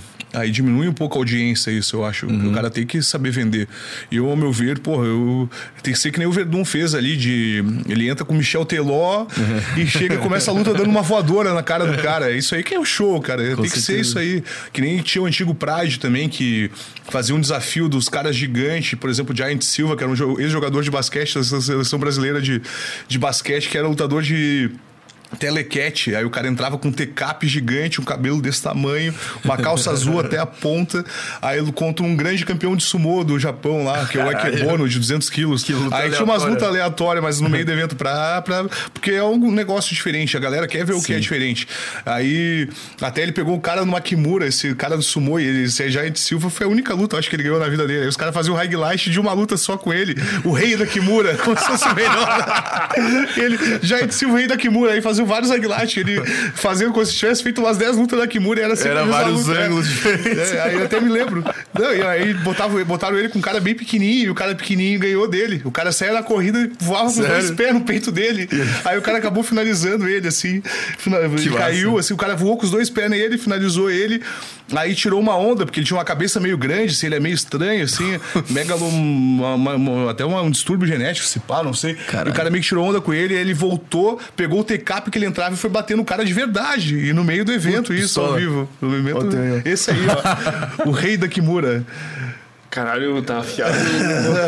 Por onde anda Várias lutas dele. Pô, é. olha, cara, o bicho parece um cavalo, pô. A cara de cavalo absurda, pô. É, pode botar qualquer uma dessa aí. Esse seleção de basquete, ex-atleta de MMA, de Silva. Cara, olha a diferença de altura é. dos loucos, pô. Tinha o Butterbean também, que entrava com short americano, mas esse é o. Mas isso aí era só. Como é que diz? É... Butterbean, esse aí também lutava no Pride, ó. ó e era sinistro, ah. cara. Esse era esse, esse Butterbean. Não, mas era luta oficial era tipo. Luta oficial, um valendo. Era não, luta valendo. valendo, Sherdog, tudo. É, o Sherdog, pra quem não sabe, é o cartel do cara, que é um site que oficializa isso. Uhum. Aí, hoje em dia tem vários Fight Matrix e tal. Aí valia tudo mesmo, era o show esse de. deve ser bom de assistir. Aí botaram tá o, o Bob Sepp com o Minotauro e tal. É o que o público queria ver. Hoje em dia eu já sou a favor de pô, pegar esses caras grandes valentões aí, tipo, por exemplo, que nem esses caras que estavam aqui na transmissão. Ah, quero ver se tu dura cinco minutos comigo e tal. Mas pegar ele e botar contra o outro cara que fala a mesma coisa que ele num ringue, esses caras amadores. Ia ser legal, interessante, porque, pô, o cara se acha o valentão, tá tirando onda meio que de brincadeira, mas toda brincadeira tem um fundo de verdade tem. aí. Toda, e pegar esses caras que se acham valentão, fechar num ringue ali, claro, pegar um. Porque a, a luta amadora, ela tem um, um tchan, né? Tipo, é. até os vídeos que tem na sim, net, aquelas lutas sim. que tinha aquele. Kimbo Slice. Isso, isso pô. É. Que os caras. Aquelas lutas ali é diferente. O bagulho é. Isso aí era mão limpa. Na mão limpa, é. Então era. Pô, é legal isso aí. A mão, na, na verdade, é protegida pra não quebrar a mão, é, né? É, pra não, que... pra não cortar, na verdade. Pra não cortar. Pra não a mão. cortar a mão, pô, se tu bater forte, tu vai quebrar. Se bater errado. Mas, pô, geralmente o, o cara que é bom pugilista, ele bate só com esse ossinho. Aí não quebra. Só com o do meio. É, só com esse ossinho. Mas a, a, tem o Francis N. Ganu, que é o campeão, um peso pesado agora do UFC, que vai disputar o cinturão. Ele tem o cinturão interino e tem o, o Cyril Gane, vai lutar com o Cyril Gane. Todos os nocautes deles recentes foram com essa parte da mão. Na remada, ele fica. ele, ele começa assim? a luta e fica um tempão controlando para não perder a postura. E, cara, é a hora que ele perde a postura e rema nos caras e nocauteia os caras. Mas como é que é a remada? Não entendi. Ah, sai assim, é assim ó. Lutando assim, que nem quinta só que Ele, cara, ele é muito forte. Ele tem cento e, Ele Caramba. bate o limite da categoria com entendi. seis de gordura. Ele é um africano gigante, Caralho. cara. E, porra, é uma aberração genética ali. Cara, onde ele pega de raspão, os caras caem assim, fedendo, né? Cai morto ali. É bizarro o negócio. Quem que é o cara mais brabo que tu acha, tipo, do mundo de luta, assim? O UFC, o McGregor? Cara, atualmente o mais assustador de lutar é esse Francis Ngannou aí. Esse disparado, aí, disparado. Ele não é o mais técnico e tal, mas, cara, onde pega, ele te, te acaba contigo, velho. ele, forte, ele acabou com vários caras sinistros assim, ó, tirou para nada, para nada. Só que o ponto fraco dele é quando passa do segundo round em diante, do segundo round em diante, na metade, ele. Ele cansa. Ele, ele dá uma cansada. Agora ele tá, tá melhor nisso, mas só que o problema é chegar no segundo round em diante com ele. Aí é, é muito difícil, os caras não ele conseguem chegar. Ele já tem quantas vitórias seguidas?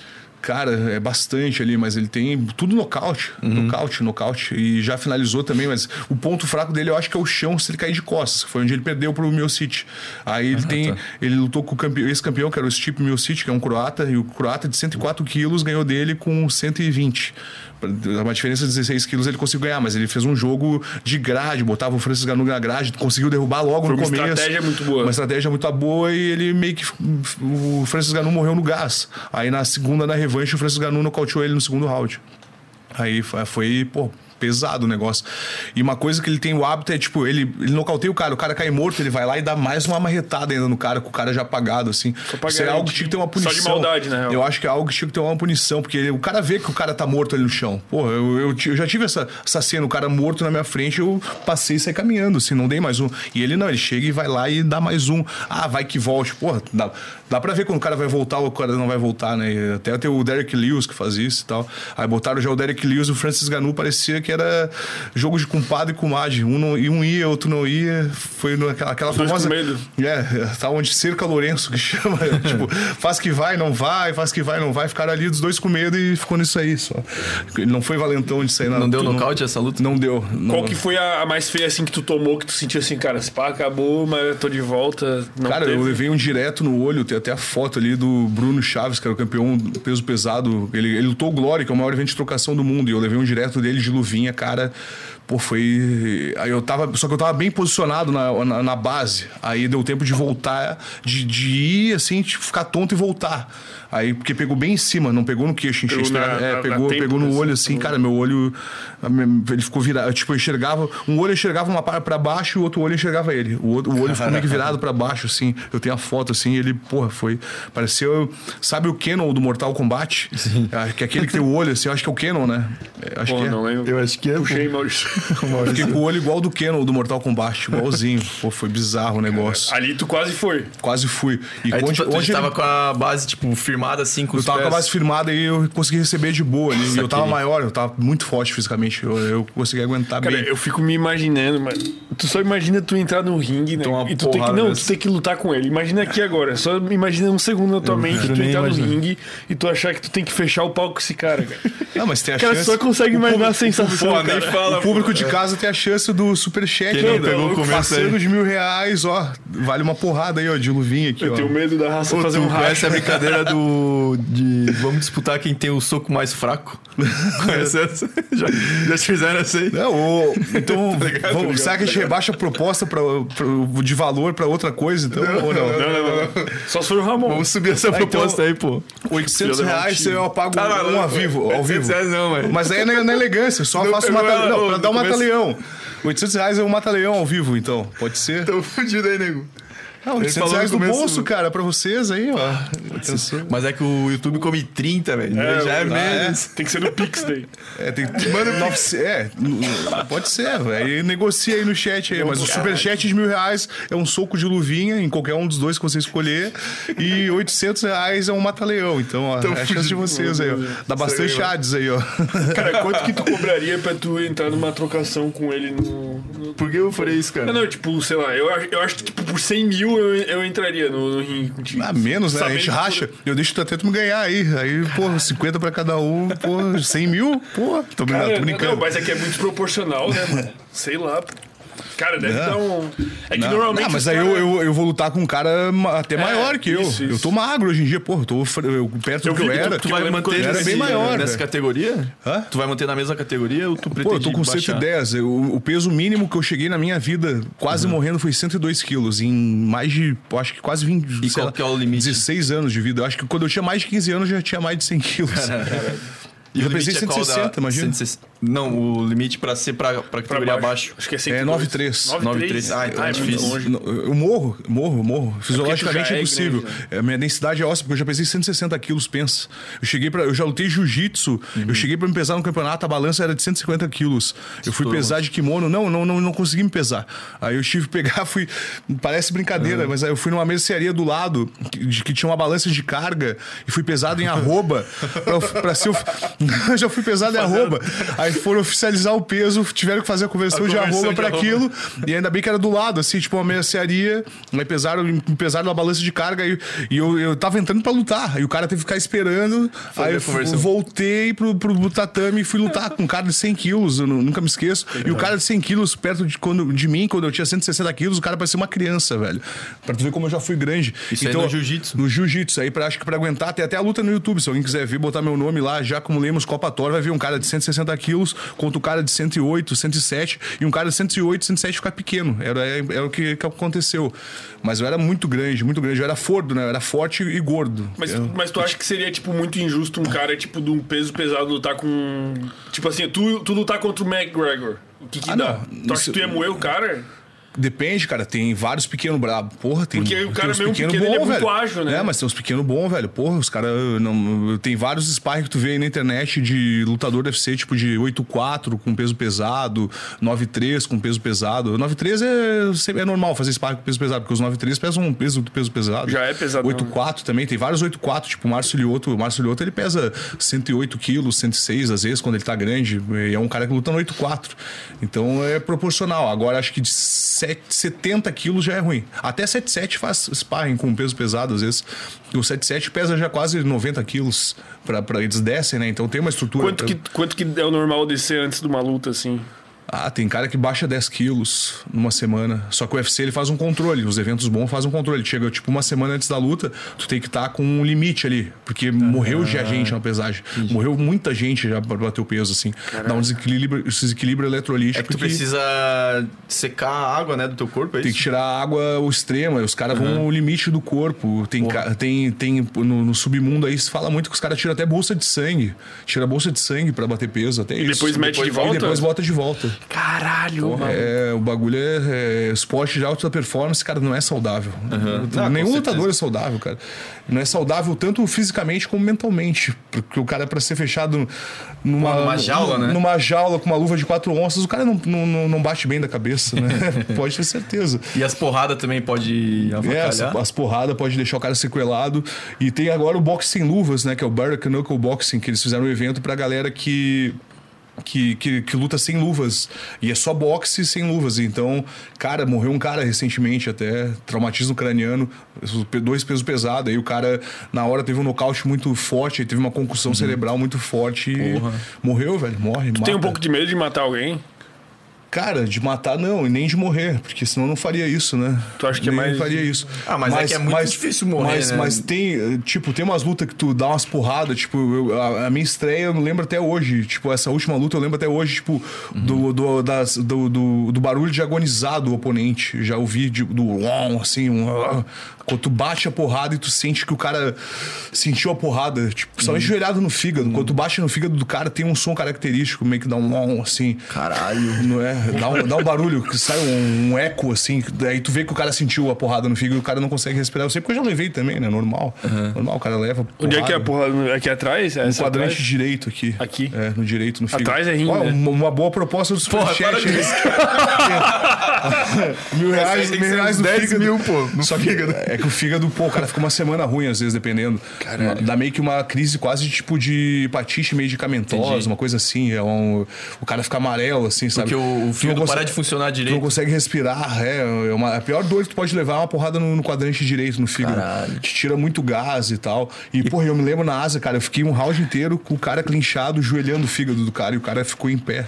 Essa primeira luta? Na primeira falou? luta, eu, cara, eu dei, acho que são umas 20 joelhadas com toda a minha força no é, mas fígado. Mas tinha uma capinha de gordura na frente. Tinha, é, mas isso aí é pior ainda, porque o fígado, os órgãos internos deles estão gordos. É, talvez seja é. isso proteja, mas é, mesmo assim, vai saber, né, cara? É, é na real, a, a, o meu médico falou que a gordura ela, ela ajuda no, na absorção de impacto. Ela ah, é importante na absorção então, de impacto. Tu tem. Tu Tu tem hoje a tua percentual de gordura é quanto? Cara, tá mais alto. Eu não faço ideia, faz tempo que eu não. Uhum. O, o, meu recorde de luta, assim, de, de. Eu já cheguei com 129 quilos e 7 de gordura no Aspera 50. Só que o meu gás não tava muito bom, tá muito grande mesmo, realmente. Mas isso aí é considerado gordo? 7% de gordura? Porra, é, é uma condição sobre-humana, é muito boa, muito boa. Ah, tá. Magro, 129 entendi, quilos não. com 7,2 de gordura é uma aberração humana, é, na verdade. Muito Aí, músculo, é, muito, é, músculo. muito músculo, é muito músculo e muito seco, uhum. com um certo nível de retenção hídrica que é importante para preservar a tua massa muscular magra. Obviamente, tu não fica extremamente definido por causa que tu tem uma retenção de água ali, mas é importante a retenção de água para o lutador, né, para deixar o músculo hidratado. Tem um consumo legal de sódio, potássio. O cara tem que comer pra caramba também. Como é que é uma dieta assim? É muito diferente? Cara, o peso pesado tem que comer bastante. Mas aí comer de tudo. É, por exemplo, dependendo de ser saudável é, é, é, coisa, cara. Tipo, macarrão pra caralho, 30, pizza, essas é, paradas. 30 ovos por dia, por caralho. exemplo, uma bandeja de ovos. Não uso todas as gemas, obviamente. Uhum. As gemas, algumas eu dou pros animais de, estima de estimação, animais domésticos. Come né? 30 ovos por dia. É, mas eu tiro algumas gemas. Mais a clara, né? Eu faço uma proporção, eu faço uma proporção de no máximo 5 cinco gemas por dia, assim, né? Porque ela tem um elevado teor calórico. Aí umas 200 gramas de aveia, um quilo de peito de frango. A, a proteína tem um que ser sempre alta. Dia. É, de tem que ser, né, um quilo de peito de frango. Aí, se for, por exemplo, batata doce, seria mais de um quilo, um quilo duzentas, né? Ou aí o macarrão de arroz integral, vai quase um pacote por dia. Uhum. Ou Arroz também parabolizado, né? Abacaxi eu gosto bastante, né? Uso bastante abacaxi de frutas, né? Posso usar mais. Antes eu era meio. Ah, ficava meio. Ah, quero ficar definidinho, não. Agora eu, eu me alimento para performance, de, lutador mesmo. Meu, Antes tu pensava mais na estética? Pensava bastante na estética para vender e vende, né, cara? Vende, é um show de TV, vende. Sim. O cara bombadão vende. Só que se tu perder, pior ainda. Pô, o bombadão perdeu do gordinho. Perdeu pro gordola. Porque tem uns gordinhos, cara. tem uns gordinhos duros, velho, que te, te dá uma mão, tu cai, porque ele tem aquele, aquela rotação de tronco e tal. Tal. Então, uhum. mas hoje eu priorizo mais saúde. Saúde, longevidade. Do jeito que eu tô, eu vou, pô, vou conseguir lutar até os 40 tranquilo se eu me preservar. Ainda eu treino uhum. demais às vezes. Até às vezes o cara, pô. Como é que é a rotina de treino? É, Cara, eu, tipo, é cada luta num dia tem alguma coisa assim que tu, de, de prática? Não, na verdade eu, eu treino um treino de manhã, aí agora eu tenho feito em média de dois treinos, três. Uhum. Faço um treino de manhã e um treino à tarde. Aí quando eu tenho luta eu faço, eu faço mais, né? Obviamente. Aí eu faço uhum. um, eu, um camp mais, mais justo, assim, né? Mas eu, eu priorizo mais a parte física à tarde, assim, musculação. Aí faço um aeróbio às vezes, uma corrida, ou o treino de luta que eu faço é um boxe, né? Quando eu tenho manopla para bater, porque eh, ou bato um saco e tal, mas hoje em dia eu faço um treino de luta de manhã e um treino físico à tarde, é o que eu tenho feito. E Entendi. sábado eu treino também, sábado de manhã. Dá uma média de 13 treinos por semana, mais ou menos. Porra, Isso em off, em off, né? Sem estar tá em perto. Quando tá com uma data marcada, aí tá quando tá com data marcada, aí faz mais, é. Aí, aí de, às vezes faz, aí às vezes treina até a mente, assim. Tu vai lá, faz, tu tá morto, detonado, aí tu faz a parte técnica, né? Posição, uhum. é, ajusta golpe, assim vai. E tudo com dieta também. Dieta tem que ser perfeita tem que dormir no mínimo 9 horas de sono. Eu durmo sempre 9 horas de sono. Tô até regulando o colchão. Até o, o, colchão é importante. Tudo é importante na luta. Todos os mínimos detalhes são importantes. Caralho. E, obviamente, o cara tem que ter lazer também. Tem, óbvio que eu tenho uhum. lazer e tudo mais. Não sou tão chato é, tô assim. tomando um vinhozinho aqui. Com Exatamente. Nós, com certeza. Ainda bem que vocês lembraram aí, ó. É, tá. Toro mais um vinhozinho aí. Daqui a pouco a gente vai ter que invadir o container bar, mentira.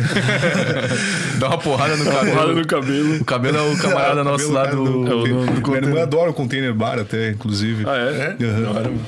Mas eu sou patrocinado pelo concorrente, mas não vou falar o nome do concorrente para não sacanear. Falar, não. Eu tenho apoio do meu escritório bar ali, que é bom é. também. Uhum. Se eles quiserem mandar um vinho também, não dá Pô, nada. Eu, eu toco lá, mano, sou DJ. Ah, é? Sim, sim. É, do... Então, eu, gosto, sou amigão do Márcio, dava aula para ele. Márcio. Ah, é. dava aula pro Márcio. Sim, dava aula de Muay Thai particular para ele e tal. Isso aqui. É, o cara tem que aproveitar a vida, na verdade. Eu, faço, eu, até hoje é hobby, eu faço porque eu gosto, eu não vivo da luta, né? não, nunca ganhei para lutar. Tipo, as idas na Ásia, pô, bolsa de mil dólares. Posso até falar porque é ridículo. E na época valia dois o dólar, 2019, dois, três. E, pô, vai, vai ver o que tu gastou de preparação. Só vocês viram o que eu falei da minha dieta. Isso que não, não entrou a parte de suplementação. A suplementação tu não ganha inteira ainda. Eu ganho só a parte da suplementação. É caro o suplemento, né? É caro, Mas é tu caro. tem patrocínio com as Eu tenho um apoio, tenho apoio, apoio, da Nine Sports Nutrition, eles me dão, uma, uhum. eles dão ali uma, uma, quantidade, mas não dá pro mês todo, mas já ajuda, melhor do que nada. Claro, então, claro. os caras são parceria. E quando eu voltar, até eu, eles dão uma moral ali legal, assim, faz o preço de custo algumas coisas e tal. Uhum. Porque eu sei que a situação para quem, pra quem tá empreendendo no Brasil não tá fácil. Porra. Realmente é, é, é, é, difícil o cara chegar e te dar um negócio, suplemento integral ali e tal. Eu sei que tem uma visibilidade boa, se o cara fosse gastar em anúncios, ele ia gastar muito mais, mas é difícil o cara empreender. E a pandemia deu uma quebrada meio que Deu uma tudo, quebrada acho, geral, né? generalizada aí, tu vê. As lutas, quando que chegou a voltar, assim? Porque eu lembro que o futebol demorou muito tempo até. Ficou, e aí sem torcida. Ficou seis porra água em ferrugem, né? Tomar, achei que era vinho, pô, que decepção. que decepção. Esse vinho é bom, hein? Porra, porra Malbec, bom pra caramba. Não tava ligado, Fizeram não. Uma boa escolha aqui, Maurício. Oito e meia, ó, temos mais, mais uma hora pra vir mais um vinho aí pra rolar um marketing maior. Pois né? é, pô, quero chamar um Zezinho, pode chamar, pô. Não, se for, né? Se vocês querem tomar, eu tô na. Tô, Pô, tô eu legal. tomo, tá, tá descendo gostoso. Esse vinho tá bom, cara. não tá tomando, eu né? não tô, mano. Resveratrol, resveratrol. Pô, Tol, troll, sei lá. Faz até um bem. Faz bem, faz bem, não. Vinho é bom pra dormir, na real, de noite também. Toma um cálice de vinho, melatonina e taurina, cara, potencializa Ai. teu sono mil e um por cento, assim. É muito bom pra relaxar e tal. Ele inibe parcialmente o cortisol. Por isso que às vezes tu tá cansado e tu toma um foguete, tu já, opa, já saca aquele olho, do, olho de vidro do pirata, sabe? Já, já vidra o olho. A hora que vidra o olho, meu Deus. Pô, tu tava falando ali da questão financeira, tipo, mas tu lutou, assim, esses eventos que não são o UFC, não são, digamos, o principal, uhum. mas no UFC tu conseguiria ter muito mais tipo, retorno financeiro? Ah, ou... com certeza, né? Outra visibilidade. Só de subir naquele octagon, uhum. talvez ah, tá até... por causa de patrocínios é, também, sim, uma coisa leva a outra. A visibilidade, ela te, ele te expõe pro mundo inteiro. Ele não paga bem também. O UFC, pô, é? vai sair no máximo 5 mil dólares da primeira luta. É, a galera acha que vai sair com 100 mil dólares, é, não vai. Então, nisso. Tem um monte de cara que luta no UFC aí que tá fazendo Uber. Um monte, um monte. Um cara com contrato com o UFC fazendo Uber. Teve uma menina que teve que fazer uma, uma, uma, uma vaquinha para se preparar para uma luta. Até o Jake Paul, que é o podcaster aquele, o youtuber, Sim. ele teve que fazer, teve, fez uma doação pra, pra menina para ela poder fazer a preparação pra luta. Porque, pô, imagina, tem que pagar dieta. Mais do que tu vai É fisioterapia, é tudo, tudo, é várias coisas. Uhum. E às vezes tu ficar. Claro, eu tenho bons apoios, assim, algumas coisas, mas tem várias coisas que se tu não pagar, não vai ser a mesma coisa. Porra, aí o cara vai fazer, mas. É, não vai ser o melhor produto. Não vai ser o melhor, melhor auxílio, a melhor vontade, o número de rounds que tu precisa. Então, tu, se tu pagar é melhor. Tudo que tu pagar é melhor, com certeza. Porque daí Entendi. vem com. O cara faz com gosto, porque ele tá recebendo. Agora, pô, no, no amor, assim, é difícil ter um, um retorno bom de algum serviço. Claro que tem muitos que fazem, pô, muito bem feitos. Tem, eu sou grato a todos até, mas tem alguns que realmente meio que parece que o cara tá fazendo uma obrigação para ti, aí meio que tu, ah, então deixa, né? É, né? Isso não é, não é para ajudar de Entendi. verdade. Então, no vai. fim, acaba sendo muito mais um hobby mesmo, né? Tipo, até porque sim, a carreira enquanto, vai chegar a um sim. momento que é. Que, não, mas tipo, que nem tu falou dos lutadores que fazem Uber e tal. Sim. Tu acha que eles estão pensando também em crescer, crescimento? Até Sim, um... mas eles têm que se manter de alguma forma para ter o mínimo para conseguir pagar uhum. sua dieta e tal. É caro uma dieta de lutador decente. Sim, Mano, a galera não pesado quanto... ainda. Olha o tanto que tu falou que tu é. come, pô. Sim, a galera não vê o quão importante é uma dieta e bons hábitos. E pro cara dormir 9 horas de sono, ele vai ter que. Ele não vai poder dar aula de noite, por exemplo, assim, nas últimas horas do dia, porque daí ele vai demorar para dormir. Aí ele vai acordar cedo, já vai estar tá meio cansado. Porque até tu, pô, tu puxar uma aula de Muay Thai bem dada ou uma aula de luta, tu tem que ter uma adrenalina em cima do aluno, tu tem que estar. Tá, tu tem que ter tá uma ligado, conexão né? com o aluno, é, uhum. é. Tu tem que puxar ele, berrar e tal. E até tu dormir, teu corpo, tu chegar em casa e desacelerar. Aí tu vai ver, pô, é uma da manhã aí, pô, tu tem que levantar, sei lá, às vezes para dar mais uma aula antes. E assim vai, entendeu? É, é difícil o negócio. Eu tenho sorte de, pô, tenho um, auxílio monstro dos meus pais ali, me ajudam bastante, uhum. meu pai também. E tenho um conhecimento de home office, assim, eu consigo trabalhar de casa bastante, né? Faço investimento negócios, né? É, sim, sim, faço bastante investimento, sou com uma empresa de compra e venda de commodities e tal. Eu tenho um conhecimento bom porque eu trabalhei oito anos na área de TI, então eu, eu tenho uma noção de como fazer né, o dinheiro de casa. E uhum. tenho, tenho o Chaviking, né, que eu desenvolvi também. Que... Pois é, qual é que é essa do Chaviking aí? Eu sempre vejo tudo. Pois é, até eu, eu, ia trazer a caixa, mas como eu trouxe cinturão, eu esqueci muita coisa. Mas é um chá que eu, quando eu trabalhava no escritório, eu desenvolvi para mim continuar, tipo, um substituto do café, na verdade. E para me ajudar a emagrecer, trabalhando trabalhando sentado. Aí eu queria tirar minha retenção de líquido, queria manter meu metabolismo ativo e queria me livrar do café, porque o café ele tem muito, ele, ele libera muito cortisol, ele estimula o cortisol. Aí tu tá num ambiente de alto estresse, aí tu joga mais o café preto, aí tu, pô, tu já tá com níveis de estresse, aí tu já joga um negócio que é precursor do cortisol, que é o hormônio do estresse. Aí, pô, teu nível de cortisol fica lá em cima. Aí o Xavi, o que, que ele faz? Ele te estimula e ao mesmo tempo ele te inibe o cortisol, porque ele é rico em antioxidantes. E os antioxidantes, eles são, eles inibem o cortisol até um certo momento. Claro que se tiver um nível altíssimo, ele, mas ele ajuda a diminuir o cortisol e ao mesmo tempo ele te mantém estimulado. E ao uhum. mesmo tempo ele te elimina a retenção de líquido, ele te ajuda a emagrecer, porque ele, ele sinaliza pro teu cérebro para começar a queimar gordura. Como é que ele faz isso? Ele, através do chá verde que tem nele, ele faz com que, que as células de gordura branca sejam transformadas em células de gordura marrom e a célula de gordura marrom é muito mais fácil do teu corpo queimar.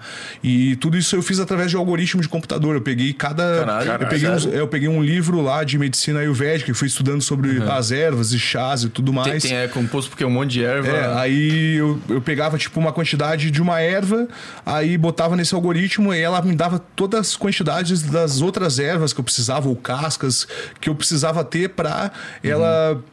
Equilibrar com essa erva e, e, qual a temperatura que cada uma tinha que ser feita. Aí dava tudo isso aí nesse algoritmo. Eu usei o meu conhecimento de lógica de programação e programação para desenvolver o algoritmo para criar o Xavik. Aí nasceu o Xavik. Esse Caralho, hora, mano. E é um chá muito bom, até, pô, esqueci de trazer aqui. É, o é gostoso, assim. Não, ele é bom, ele é bom, ele é bom. Pô, bom pra caramba até. Pô, vamos pegar um Vou trazer para vocês aí. Isso é bom para usar durante o dia, é, assim que tu falou. Na verdade, pra... ele é usado de pré-treino, mas eu gosto de usar ele de pré e intra-treino. Eu boto um litro e meio de água, aí uhum. vou tomando treinando antes e durante o treino, cara, se tu pegar no espelho, se estiver com nível de retenção alto, na hora vai, a tua retenção vai diminuir. Não vou te dizer que vai te emagrecer, não sou, picale, não sou pilantra, não sou picareta, entendeu? Vai dar uma é, desinchada. Assim. Ele vai te dar uma desinchada. Ele ajuda. O que vai ajudar vai ser o uso crônico e bons hábitos alimentares, de Pô, sono. um pouco, é, mas é todo o conjunto da obra, né? Tu tem que ter bons hábitos alimentares, sim, sim, sim. É, boas noites de sono. No teu caso é bem difícil, né? Porque tu trabalha de noite, então. É.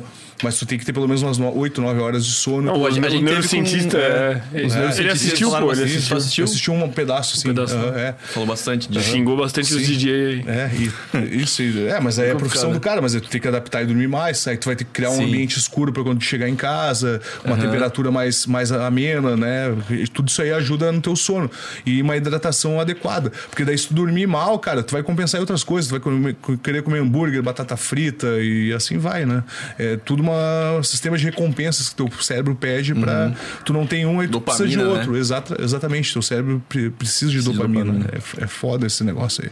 E é um negócio que tu se preocupa bastante, né? Tipo, porra, foi, foi o primeiro que pediu, né? E a gente entendeu, né? Pra fazer, terminar o episódio um pouco mais cedo e tal, porque Pô, a gente entende, né? Uhum. Que amanhã tu tem que. Ah, sim, Porra, sim. Amanhã às seis e... Que hora que tu acorda amanhã? Não, não, eu não acordo. Tão... É pra dizer que eu quero dormir o prazo ah, que é, tá, entendeu? Sim. Aí até eu desacelerar dessas luzes na minha cara. Sim, porque sim, a luz azul, a luz ela te causa uma dependência. É, pra galera entender o que, que é a luz azul, até eu vou sair um pouco da área, mas é bom pra galera entender. Fica à vontade. Alguém já falou da luz azul também, né? Obviamente, esses caras. O Andrei são... falou. O Andrei cientista. Mas vocês já viram os insetos nas lâmpadas? Como eles ficam hipnotizados pelas lâmpadas, é a mesma coisa que a gente na luz azul, inclusive no aparelho, no smartphone, fora todo o sistema de dependência criado. Então, aquela sensação dos insetos rodeando somos nós os smartphones hoje em dia. Nós estamos sendo uhum. comparados a um inseto hipnotizado pela luz azul, pelo celular, smartphone. A pior coisa que tu pode fazer é levar teu smartphone na hora de dormir. Ele vai tirar totalmente teu sono se tu ficar olhando pra luz azul ali. Mas eu posso, eu, eu meti aquele filtrinho, pô, automático. É, mas mesmo assim, Dá uma aí, tu, aí tu, tu acaba com a luz azul, mas tu entra no mecanismo de de algoritmo de vício, de, de dependência do, das ah, redes sociais. De ficar Sim. rolando o feed do Instagram, do aí TikTok. Fica vendo quantos acessos teve o canal. Ó, oh, porra, o, o, podcast com ele tá já em 20, tá em 30, tá em 40, tá em 50. E assim vai, né? Aí tu, aí tu já levanta, uhum. pô, quero ver quanto, foi pra quanto? Já. E assim vai. Ele fica te notificando também. Ah, fulano curtiu a tua foto, fulano, uhum. fulano. Aí tu, tu cria um sistema de dependência ao smartphone. Por isso que é importante tu deixar ele longe, ter um rádio relógio antigo, aqueles, um despertador e assim vai. Tu consegue ficar longe assim das redes sociais para manter, manter Cara, eu sou bem viciado, treinos? mas eu, eu, eu, tenho meus momentos quando eu vou trabalhar e tal, mas é eu, eu uso o telefone para trabalho. Então, ah, tá. eu tô ali no, no, WhatsApp e tal, usando para trabalho, mas quando eu vou dormir eu consigo. Inclusive, hum. tô dormindo em dois tatames no chão, mudei totalmente minha forma de dormir. Chamei um cara que é um personal de sono. De sono. Que massa. Impressionante, um personal Caraca, de sono. Ele é um cara que ele vai, ele, ele vê todo o teu ambiente de sono, vê tudo onde está entrando luz, manda fechar, verifica a temperatura do teu quarto, aí ele trabalha junto com um médico especialista em coluna, que é o Dr. Cristiano Gerber, que me apoia, vou até falar, porque é um cara muito bom, gente boa até. E, hum. e esse personal do sono ele também está me apoiando. Aí ele, ele ele fez todo um posicionamento, ah, ele fez todo um posicionamento de, de da postura na hora de dormir. Ele fez todo um posicionamento, cara, impressionante. O, eu, nove horas de sono eu precisava e acordava destruído. Em sete horas de sono, eu, quando eu levanto, cara, eu tô bem melhor, bem melhor. Só que eu tô com um problema que ele, ele vai me trazer o colchão esse bom aí. Só que, como é muito duro, aí eu meio que me mexo, eu sobrecarrego os ombros ainda. Olha só que loucura. Eu não. Eu tive várias lesões de ombros e estava relacionado de uhum. eu precisar dormir em cima dos do meus ombros por causa que o meu colchão não era adequado. E os caras descobriram Caralho. isso através da, da, desse especialista de sono e junto com esse médico da coluna. Bicho estuda tudo do jeito é, que tu dorme pra achar a solução. Sim, e, a, e, e, esse cara da coluna, esse cara do sono, e, e com razão, eles falaram: não, a, a longevidade dos atletas está diretamente relacionada com o sono. A tua recuperação do teu corpo vai ser durante o sono. Essas tuas horas bem dormidas é o que vai te recuperar. E até comprovado se dormir 9 horas de sono, o teu corpo ele consegue produzir duas unidades de insulina de GH. Ele pode produzir até duas unidades de insulina de GH, que seria o hormônio do crescimento uhum. de forma natural. É o melhor hormônio que existe, que é o que pra mais recupera. Tudo, né? ele, ele queima a tua, tua, gordura, ele usa a gordura, ele faz com que o teu corpo use mais a gordura uhum. como fonte de energia e preserva o teu tecido magro. Então, pô, é excelente que tu durma 9 horas de sono. Tu rejuvenesce até. Com esse hormônio. Se tu fizer o uso desse hormônio de forma exógena, né? For um médico lá, tu vai, tu vai ter uma postura mais, mais uhum. jovem ao longo prazo, mas tu pode tirar isso do sono já. Então, se tu puder, por que, que a gente não pode pois é. aproveitar, é. entendeu? Não mas, é, e se tu dormir menos de 7 horas de sono, tu tem várias sequelas do teu sistema cognitivo e tal. É comprovado já Sim. também. É comprovado. Pode já. até ocasionar em Alzheimer, né, Al cara? É, da, da crise de Alzheimer, da várias crises também. E outra coisa importante até pra galera de casa aí, né? Não basta a gente só fazer o podcast, a gente tem que ter uma, uma como é que é uma um acompanhamento um, profissional. Não, a gente, tem, né? não, a gente tem que dar, é, além do acompanhamento profissional, a gente tem que dar um auxílio para a galera de casa. Muito importante o uso do ômega 3. Não sei se vocês usam, mas a galera uhum. não usa ômega 3. É o óleo do peixe, né? O óleo do eu peixe. tomo todo dia, pô. Comprei Cara, é, a proporção, eu, eu sei por causa do Floripa que vem, a gente faz uns artigos, então a proporção de ômega 3 ela tem que estar tá muito equilibrada na tua dieta. É aí que dá o grande problema do sistema cardiovascular, ou do, é, de tudo, é, a, é, o desequilíbrio entre as gorduras boas e as gorduras ruins. Então, a quantidade de, de ômega 6, ômega 9 que tu ingerir, tu tem que ingerir de ômega 3 senão essa quantidade aí vira radicais livres e acaba sendo acumulado no teu sistema cardiovascular e obstruindo, hum. obviamente. Então essa Mas o bagulho é tomar mesmo. Tomar, tomar, Só que essas cápsulas que vende na farmácia são subdosadas, então tem que tomar quantidade muito alta. Aí tu vai ver ali, pô, três cápsulas dá 0,2, tu precisa 3 gramas por dia. Aí tu vai fazer a proporção, olha quantas cápsulas tu vai ter que Caralho. tomar. Às vezes é 12, 20, dependendo da concentração. Eu tô tomando uma por dia só e tô... é, achei que eu tava é, não tá adiantando nada, é, exato. Mas,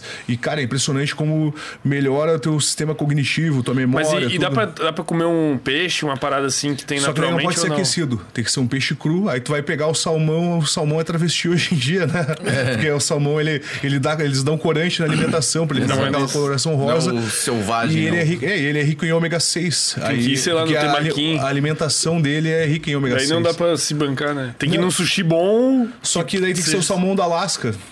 Salmão e é difícil. Uhum. E o salmão da Alaska, ele nem é aquela cor toda que tu viu do salmão chileno. Ele é mais, mais é diferente. É, ele não é tão. Tá aí, o que, que tu recomenda? Cápsulas de óleo de peixe, que daí é feito de arenque, sardinha, que eles pegam o peixe, ah, os restos que sobram da, do, do, dos peixes que eles limpam para fazer o filé, e esmagam e filtram esse óleo e fazem esse óleo do peixe cru. Aí é o, é o mais adequado. Aí, aí tem toda a questão de que entra já teores de mercúrio e tal. É foda hoje em dia. Pô, Porque o mar tá muito contaminado o mar e o peixe, tá muito contaminado. peixe consome é, mercúrio. Isso, aí tem alguns uhum. que são livres de mercúrio, mas geralmente ele é filtrado esse óleo. Mas eu prefiro ter o ômega 13 um pouco de mercúrio no meu corpo. Obviamente que é só se eu usar né, longos anos que eu vou ter alguma intoxicação de mercúrio, mas é muito difícil, não tem nada comprovado de cápsula.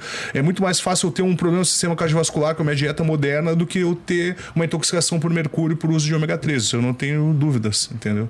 Por isso que é importante. Mas aí acaba sendo mais caro do que o ômega 3, esse óleo de peixe? Não, cara, eu compro. Não tem, não tem problema de falar a marca. Eu pego na Panvel aquele catarinense, que é aquele kit com aqueles três tubos azul, que é o melhor custo-benefício e uso a quantidade certa dele. Mas eu também ganhei uma do patrocinador, só que ela não. que é, Eu me esqueci a marca lá, na, eu pego na Nine também, mas ela não dá a quantidade total que eu preciso, porque é muita. No meu mas caso, a Panvel, uma capsulazinha ali bate? O que, que não, é? Não, aquele ali eu preciso de 12 por dia. 12, a, 12 a 16. Aí eu tenho que tomar o que de manhã. eu comprei lá, eu achei que eu tava arrasando é. e eu tô merda nenhuma. Não, de manhã, de tarde de noite ainda. Mas o que eu comprei, peso, o que eu comprei é manipulado, pô. De repente tem um pouquinho mais. É, manipulado às vezes tem alta concentração de EPA, DHA, uma coisa assim. Caralho, eu, achei que eu tava arrasando, pô. Foi efeito é. placebo, pô. Eu achei que eu tava, Pô, e, e esse conhecimento todo que tu tem tem a ver com o Floripa, Floripa, é, o Floripa qualidade de vida. Qualidade eu fiz vida. vários artigos, eu escrevia uhum. pro blog. Como é que é? O que, que, é isso aí? É um site? Na verdade, eu fiz meu eu fiz meu TCC, eu fiz um aplicativo e eu, eu uhum. gosto muito de Florianópolis e gosto da área de qualidade de vida e tudo mais. Aí eu fiz um aplicativo que eu fazia uns artigos e pegava algumas notícias e jogava nesse aplicativo que a galera tinha baixado no telefone, ele era mobile, uhum. e saía essas informações de, de qualidade de vida Entendi, e tipo, esses artigos. Bons hábitos, Aí assim. eu comecei a estudar isso para fazer esses artigos pro aplicativo. Aí foi assim que eu acabei aprendendo e fui estudando. E, e mal bem, eu, o meu corpo é meu instrumento de trabalho, assim, entre sim, aspas, né? sim. Apesar de ser hobby ainda, nunca fui remunerado para isso. Quem sabe um dia eu ganho uma grana aí. Pode ser que um empresário mande uma mensagem: Ó, oh, estamos com um contrato tal agora Caralho. durante o podcast, já pensou? Ia ser bom demais é, pra ser verdade. Quem quiser ajudar aí, ó, dá o, Não, deixa o like no vídeo. Isso aqui vai dar uma visibilidade do caralho. entra lá no Não, site, entra lá no floripaQV.com. É, floripaQV.com aí. Se alguém tiver qualquer dúvida, a gente tem um médico do esporte, que é o Dr. Flávio Formigoni, a gente tem um médico especialista em coluna, o Dr. Cristiano Geber, a gente tem um nutrólogo também, que é o Dr. Flávio Formigoni, a gente tem um fisioterapeuta sinistro, que é o dono da Lab Clean, que é o Taylor, todos à disposições para responder qualquer pergunta de vocês. Se alguém tiver alguma dúvida, eu vou ali, troco ideia com eles, eles respondem para vocês no canal ali, tá? tá eu só não ah, entendi ah, inclusive vocês. O, o, que exatamente é o Floripa Qualidade de Vida? É um, ele é um, canal, canal ele é um canal no YouTube, uhum. ele era um aplicativo, não é mais. Hoje em dia ele se resume praticamente a um canal no YouTube, o site que tem os links dos vídeos no YouTube e alguns links de venda do Chaviking, mas ele hoje em dia é voltado pro canal no YouTube, que é a forma melhor de. Ah, e tem um Instagram também, é arroba FloripaQV. Aí tem vários Legal. vídeos motivacionais. É, a gente anuncia quais os podcasts a gente tá fazendo ali, vários. É, e tem alguns artigos ali também. Mas, daí, o... mas aí tu decidiu começar a fazer um podcast, pá. É, na real. É recente isso? O podcast é recente, é. Tem acho que uns dois meses no máximo. O podcast aí com a galera em geral aí. Futuramente Como é tá vocês sendo, e tal. É. Pô, foi legal. A gente fez com. A gente teve as grandes presenças. Foi o Verdun, Adriano de Souza, Porra, Ricardo Norte. É, teve um cara que eu dou no canal Grito Marcial, que daí engloba né, a minha área. Teve um cara que é um, um do Cimar Grando, que é um cara, meu padrinho, e é um cara muito forte no judô junto com meu pai. E a gente falou até, ele, ele organiza os Diversity, Diversity Games, né? Que é público GLS e tal. Ele uhum. faz Olimpíadas do, desse público aí. Puta, e, cara, teve vários assuntos polêmicos, até é legal falar aqui. Ele, eu tinha uma grande. Uhum. Uma grande, tipo, não é preconceito. Eu não sou um cara preconceituoso, porque a gente, o nosso canal, a gente, a gente abre espaço para qualquer tipo de pessoa. Mas é com relação a, tipo, aquela aquela atletas transgêneros competir com com, com, tipo, por exemplo, um cara que virou mulher, entre aspas, e competir com uma. Tipo a, a guria que tem do vôlei lá. Exatamente, competir com, com mulheres. Aí eu pensei, pô, não pode, porque é um pote físico de homem, né? A impressão que dá de todo mundo era isso. Não, é um pote físico de homem, não tem como competir com uma mulher. E tem muita gente que acha isso. Aí a, a, todo mundo que chegou nesse podcast. Eu cara, eu acho isso. E eu, exatamente. E eu perguntava para todos os treinadores, cara, isso aí não existe, não é fora, de, não tem nem como cogitar isso. Aí esse meu padrinho, ele veio e falou como é que era feito esse sistema. A pessoa ela tem que ter um certo número de anos que ele já tinha mudado de sexo. Hormonalmente. Hormonalmente, também. com vários usos de é, estrógenos, que seria tipo anti-hormônios, hormônios contrários à testosterona. E ela faz vários exames e vários períodos de testes de testosterona e tem que dar um, um número de testosterona é, semelhante ao das mulheres ou mais baixo. Tipo, tem um limite, entendeu? E por, por longos anos isso. Aí tem vários testes de aptidão física que eles fazem específicos para ver até onde está indo o torque físico dessa pessoa. Então a pessoa faz vários testes, tanto hormonais como físicos, até ser liberado para poder competir com o, o atleta do, do outro gênero, outro entre aspas. Então. Aí o negócio me pareceu, pô, parece ser mais igual entendeu? Ficou mais igual com esse número de testes que é feito e tal, inclusive, né? Apesar de já ter uma, uma herança genética, então esse tempo de herança genética é tirado ao longo dos anos do uso desses anti-hormônios. Então tem um limite para ele competir, poder Cara, competir. mas é foda, pô. Não, é foda, só que eu também achava isso. Eu achava isso, eu não tô defendendo, não tô apoiando nada. A minha opinião é neutra com relação a isso. Quem acha que é errado é, tá certo, quem acha que não é errado também tá certo porque. É uma questão muito polêmica. É uma questão muito, né? extremamente né? polêmica, porém. O outro lado apareceu com esse meu padrinho. Antes era sempre não, não é possível. Antes tu era é totalmente contra. Totalmente agora contra, não é possível. Um... E agora é possível entre aspas, na visão do meu padrinho que está acompanhando, que ele é organizador dessas Olimpíadas e Mas tal. Isso aí foi um papo que rolou no podcast. Rolou do lá. podcast. Tem até. Ah, da hora. Uma questão bem boa. Tem até, o, tem até o recorte, se pá lá, ele falando isso. Até e. O, isso que eu acho muito da hora, cara, porque a gente começou aqui, a gente tá no episódio 38 Sim. hoje, né? Cara, e passa muita gente diferente, Sim. cara. E tu vai abrindo tua mente de Sim, uma maneira. Exatamente. Eu tinha uma mente de um jeito com relação a isso e ele me explicou tudo. Então tem um limite de anos. O cara, pô, é, o cara já é 12 anos usando é, estrógenos. Então, cara, o corpo dele tá na. Com todo respeito, tá na M. Ele não tem testosterona mais no corpo. Ele não tem nada, nada, nada. O físico dele mudou totalmente. Claro, aí a hora que virou atleta novamente, talvez ele tenha uma herança muscular. Se ele já foi atleta antes tem isso também. Aí já. Ele se desenvolveu durante um tempo. Aí já seria outro, outro, outro discurso. Mas aí tem todo um. Cara, é que querendo ou não. Tem todo um. Mas tem, tem medidas de corpo, de, de limites, é, é tudo. É tudo... Mas, mas o, o, que eu acho que, tipo assim, talvez as, a análise que eles estão fazendo talvez não esteja 100%. Sim. Porque parece que sempre que existe essa mudança de gênero, principalmente do gênero masculino pro feminino, vira um atleta de muito destaque, cara. Acaba se destacando. Sim. Tipo, imagina tu agora, tu decide, tipo, trocar de gênero, aí tu vai tomar é, anos de sim. estrogênio e sim, o caralho é quatro. E, mas aí tu vai lutar no final das contas contra uma mulher. Sim. Então se desenvolveu 30 e poucos anos. É, é foda, né? Essas Sim, é, questões é, assim. É, aí, é, mas é aí que tá. Tem toda uma comissão que investiga, que investiga... e faz todos os exames possíveis para poder aprovar a participação ou não. Entendeu? É isso que ele foi em passado. Eu não tô até. Não, não, entendi. Exatamente. Tu tá, tu tá disseminando o conhecimento. Aqui. Exatamente, é. Eu não tô indo contra nem conseguiram, Conseguiram abrir o vinho, ah, pô. Eu, eu, sempre, eu sempre fui. Pô, era só pedir pro vizinho aqui que é. a gente pediu antes. Exato. Inclusive tem que ver o chat, ver se eles mandaram as perguntas. Será que o vizinho. Mas assim. Ele mandou um mil reais ali pra. Pois é. Inclu... não, mas inclusive é isso aí. É o... os estudos, entendeu? É, tem os estudos. Não, então, entendi. eu era. Eu sempre fui contra. Até esse último podcast que eu fiz com ele, aí eu comecei a ter uma outra visão para poder passar para os demais. Então não adianta eu ter a mente fechada e não, ser uns dois lados da moeda. Então tem uma comissão ali de, né, do, do COB, né, do Comitê Olímpico Brasileiro. A mesma comissão acho que até avalia DOP, essas coisas. Aí mede níveis de testosterona, se são aceitáveis ou não. Mede níveis físicos, tem vários tipos de exame. Agora a questão é, pô, será que o cara vai fazer um pouco menos de força nesses exames ou não? Mas deve ter alguma coisa de torque físico, densidade muscular. Eles têm todo o sistema moderno de testes e fazem, inclusive. Inclusive lá fora já é normal isso. Só que é um mundo muito estranho para nós.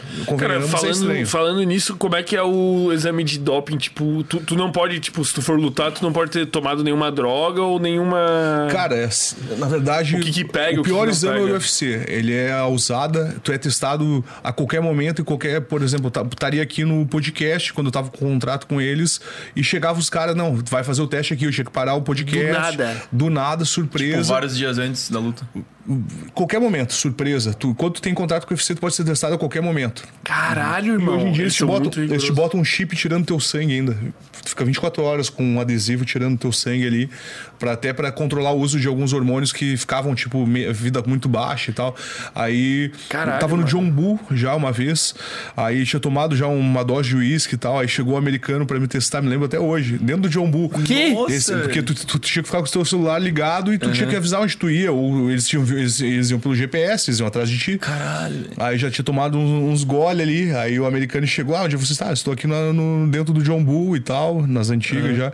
Aí precisamos recolher sua urina. Eu fazia o xixi no potinho e ele tinha que ficar olhando, né?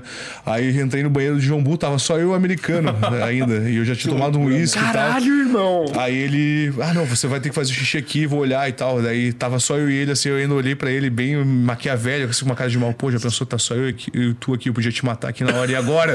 brincando pra ele, ele, não, amigo, amigo, amigo. O cara ficou com medo. Medo. Porra, eu já tava no goró e ele olhando assim, eu já, porra, me tirar da festa pra fazer exame de doping, pô.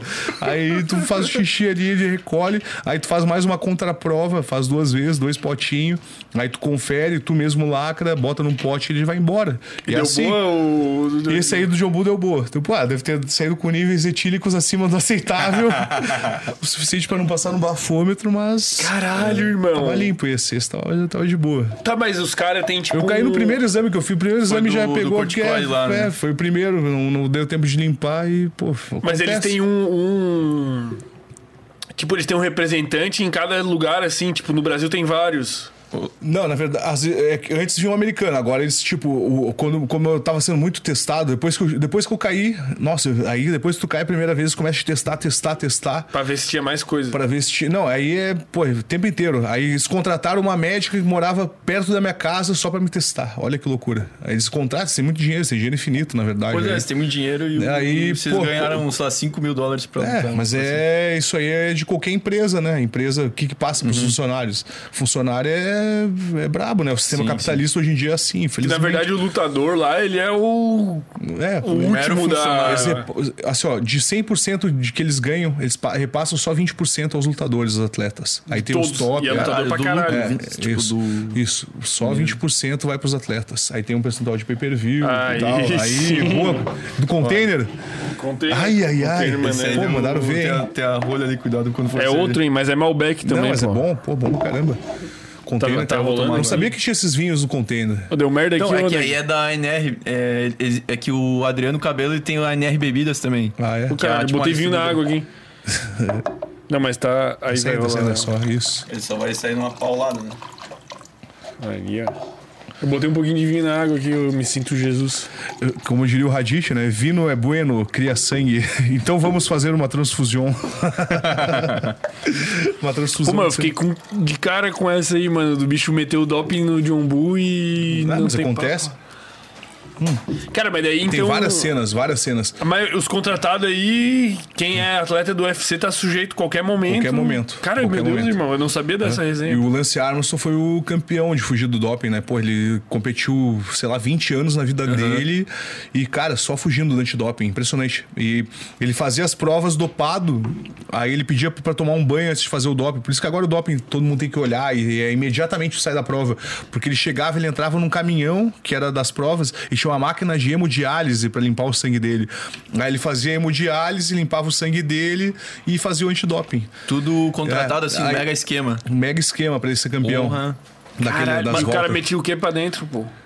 Várias paradas, várias. Mas o que, que é o bagulho assim, ó? Se tu puder tomar uma parada, tu toma e aquela ali vai te fazer ganhar e deu. Ah, tem muita coisa. Lá, adrenalina. É muita coisa, não, não, muita coisa, muita coisa, muita coisa. Tipo, o teu até foi uma parada meio boba, né? Tipo, o é. corticóide era é, Mas pra, a que ficou, né? É. que tu tinha. Não, na verdade foi pra uma fissura patelar. Ah, tá. Não, inibe era... dor, não ela inibe a dor pra, porque eu, podia, eu não conseguia dobrar a perna. Como é que tu vai voltar de econômica sem Porra. dobrar a perna? Tu mas os caras podiam alegar que foi pra luta, pra tu não sentir dor durante a luta. Tipo Eles isso. alegaram que eu tava tomando por causa dos treinamentos, que eu tava pro, né, porque eu, eu, eu, tava um dia antes da pesagem oficial do UFC, pensa. Aí os caras chegaram, ah, você caiu no doping um dia antes da pesagem oficial. Tava no Canadá, pronto para lutar, para bater no cara. Caralho, mano. Tava num hype muito. Porra, e tava, o cara falou um monte ainda depois que eu caí no doping. Um Sério? monte, um monte. Quem que era o cara? Era o Tanner Bozer, esse. Se tem um, um, dos poucos caras que eu gostaria de lutar, assim, cara, eu ia entrar assim. Que eu gostaria de bater, né? Eu gostaria de morder, que nem o Mike Tyson, arrancar a orelha dele na mordida, assim, esse cara, velho. Ali, ali eu acho que nem ia. Cara, ia ser meio, sei lá, velho. Tu ia perder um pouco da, da tua calma ali. É, é meio perigoso até, é, o cara te nocautear e tal, mas só que daí tem o pós-luta também, né? Mas aí o cara vai pra rua, né? Se o cara chega. Mas aí vai que seja um evento depois que a gente se encontre por aí, num evento menor.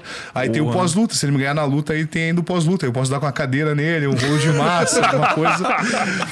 Sempre tem o depois, porque ele não é bom de chão, esse cara aí. Esse cara aí, eu, eu acho que eu ia botar ele pra baixo. Você ia botar ele no chão. Ia botar, eu tava com boxe bom, mas eu, eu apesar de controlar a distância, eu acho que eu ia. Eu, a minha tática ia ser pra me embolar com ele e acabar parando com ele de costas no chão e fazendo um ganado em nele, sinistro. E ali. o cara pagou um sapo, então falou várias. Porra, falou várias, várias. Esse é o único cara que eu tô engasgado, é esse Tanner Bozer aí. Não, alguma hora tudo não, vai ser a vida vai... Cara, eu tenho um discurso preparado na minha mente já, se um dia eu lutasse no UFC pra chamar esse cara, que ele tá em contrato ainda, mas ele é um cara duro. Porra, não vou negar, um cara bom, um cara duro, só que é um metido a valentão, aqueles meio caipira lá do Canadá e tal.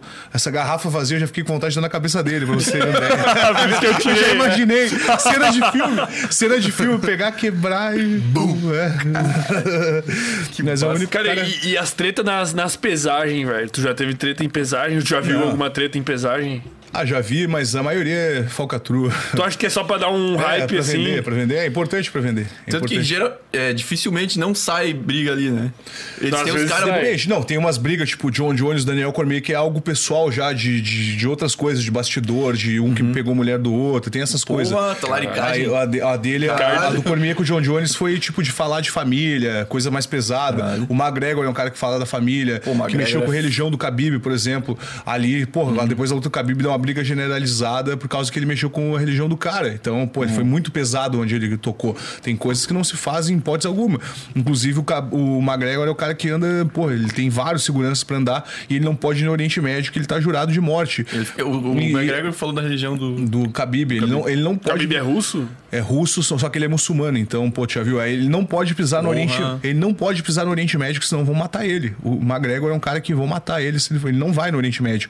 Inclusive, ele teve que se. Ele ele ficar um tempo fora até da Irlanda, que ele teve problemas com a máfia e tal. Ele é um cara extremamente polêmico. Ele foi ah, bom ele é pro é maluco, esporte, né? é. Ele, só que aquela, ele... aquela luta com, com o Zé Aldo doeu, né, pô? Meu Deus. É, mas ele fez o jogo mental. Aí o é, José Aldo entrou na cabeça, pô, vou pegar esse cara, vou arrancar a cabeça e foi como se fosse eu contra o Tanner Bozer agora. Tipo, entrar para arrancar, sendo, uhum. não tendo a qualidade técnica de trocação que o cara. Seria uma idiotice grande minha eu ter. Agora, se eu voar na perna dele, botar ele para baixo, aí posso até dar uma, um beijinho na bochecha dele que eu sei que eu vou ganhar a luta ali.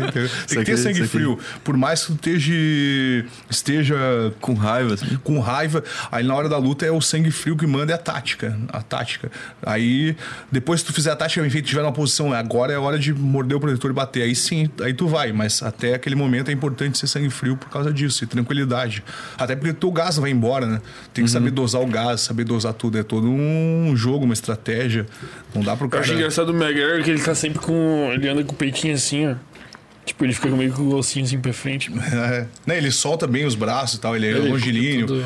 Ele é um cara sinistro de trocação. O McGregor tem um talento absurdo. Taekwondo, né? Ele é taekwondo sinistro. Pô, teve a luta dele com outro que era boxeador, né? Fodão, né? Com ah, com o Mayweather. Com o Mayweather. Eu nem vi o que, que deu a luta, só ele, vi o hype assim. Ah, na né? real, eu achei meio falcatrua, porque ele tava bem na luta e do nada o juiz interrompeu. Não, eu não vi que ele tava nocauteado em pé ali. Eu achei que meio que foi uma grande sistema de apostas para ele ganhar naquele round e forrar a banca. E foi o que eles fizeram. É, é, tudo meio pá, né? É, Isso aí foi, um... foi, foi. Ali foi. Ali pode ter certeza que ele perder naquele round daquela forma e o juiz interromper, já tá todo mundo sabendo que ia acontecer aquilo. Mas ele teve uns rounds bons, entre aspas. O Mayweather deixou ele bater bastante nele para ele cansar, mas Cara. Mas aí não é, é nem. Uma luta, a... É uma luta, é uma luta de Mas dinheiro. eles estão envolvidos nessa corrupção aí da. Eles sabiam o resultado é, da não, luta. Não tem como saber se estavam ou não. Não Pô, tem. Mas se negócio... soubesse que daí, cara, ser, eles iam ser processados é. de inúmeros lados, mas. Porra, ele, o McGregor tava, tava vivo na luta ainda. Aí o juiz chegou e interrompeu. Eu achei que ele tava ainda bom.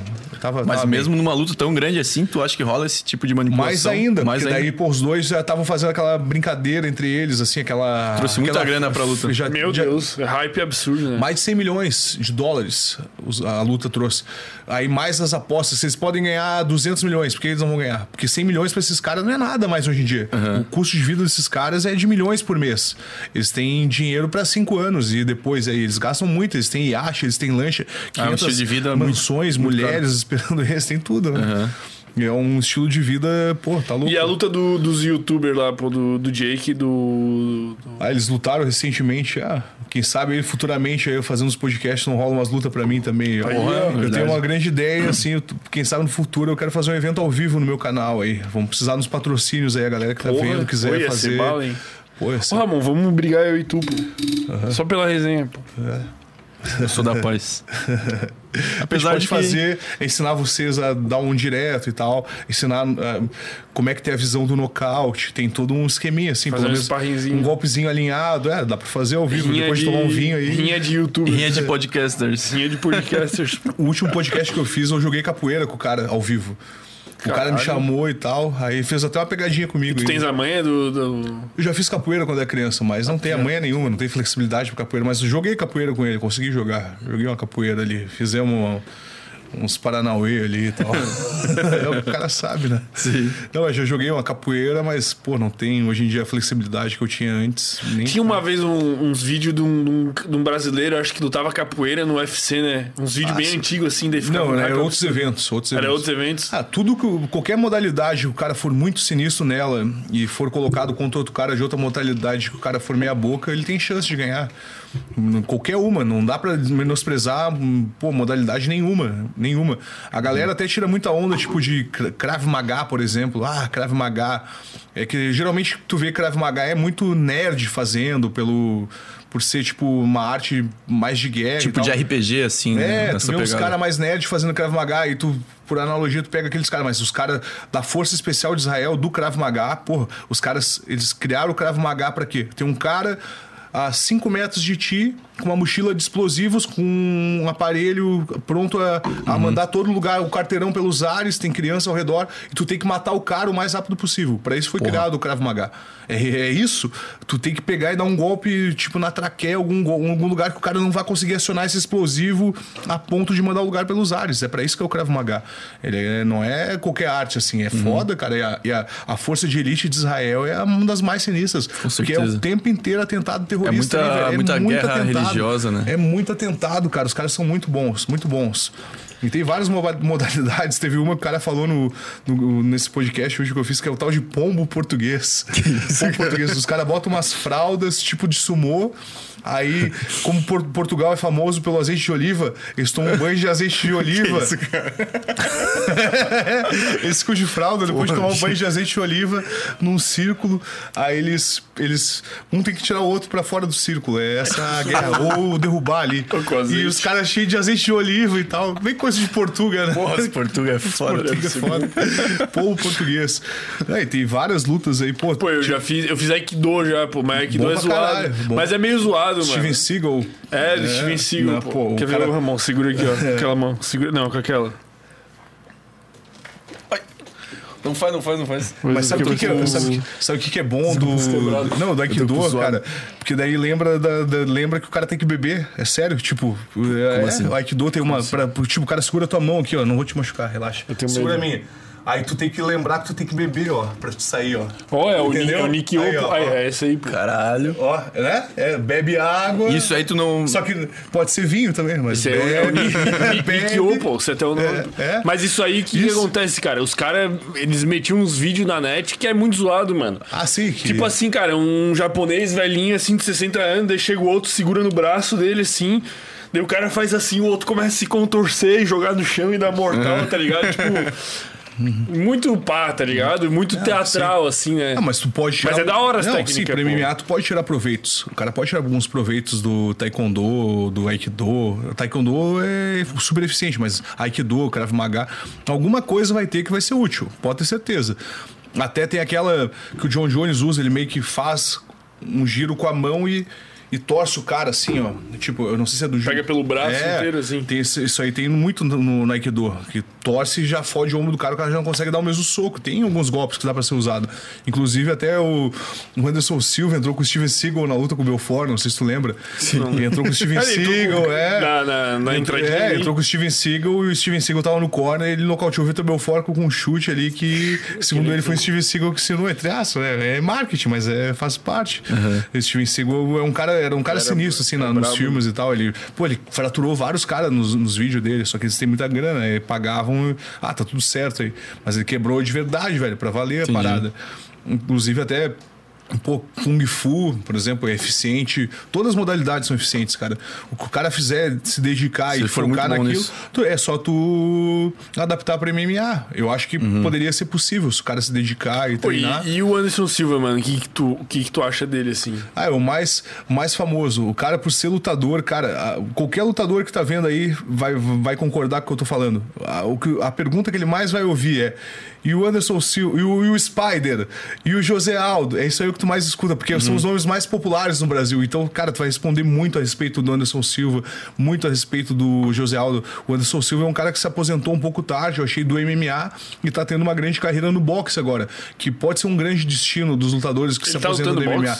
Tá lutando boxe, já ganhou do, do filho do Júlio César Chaves, fez uma luta boa aí. Pô, ganhou. Não sei de nada. Pô, não, ele tá fazendo umas lutas duras. Tem uns caras bem... de Tortis também, eu acho que foi uhum. de Tortis. Mas o que, que tu achava, tipo, da postura dele, aqueles bagulhos de dar uma zoada, assim? É que, na verdade, a história do Anderson Silva, cara, ele se deu bem no UFC por causa do que aconteceu. Ele tinha um empresário chamado é, Joinha, que era o Jorge Guimarães.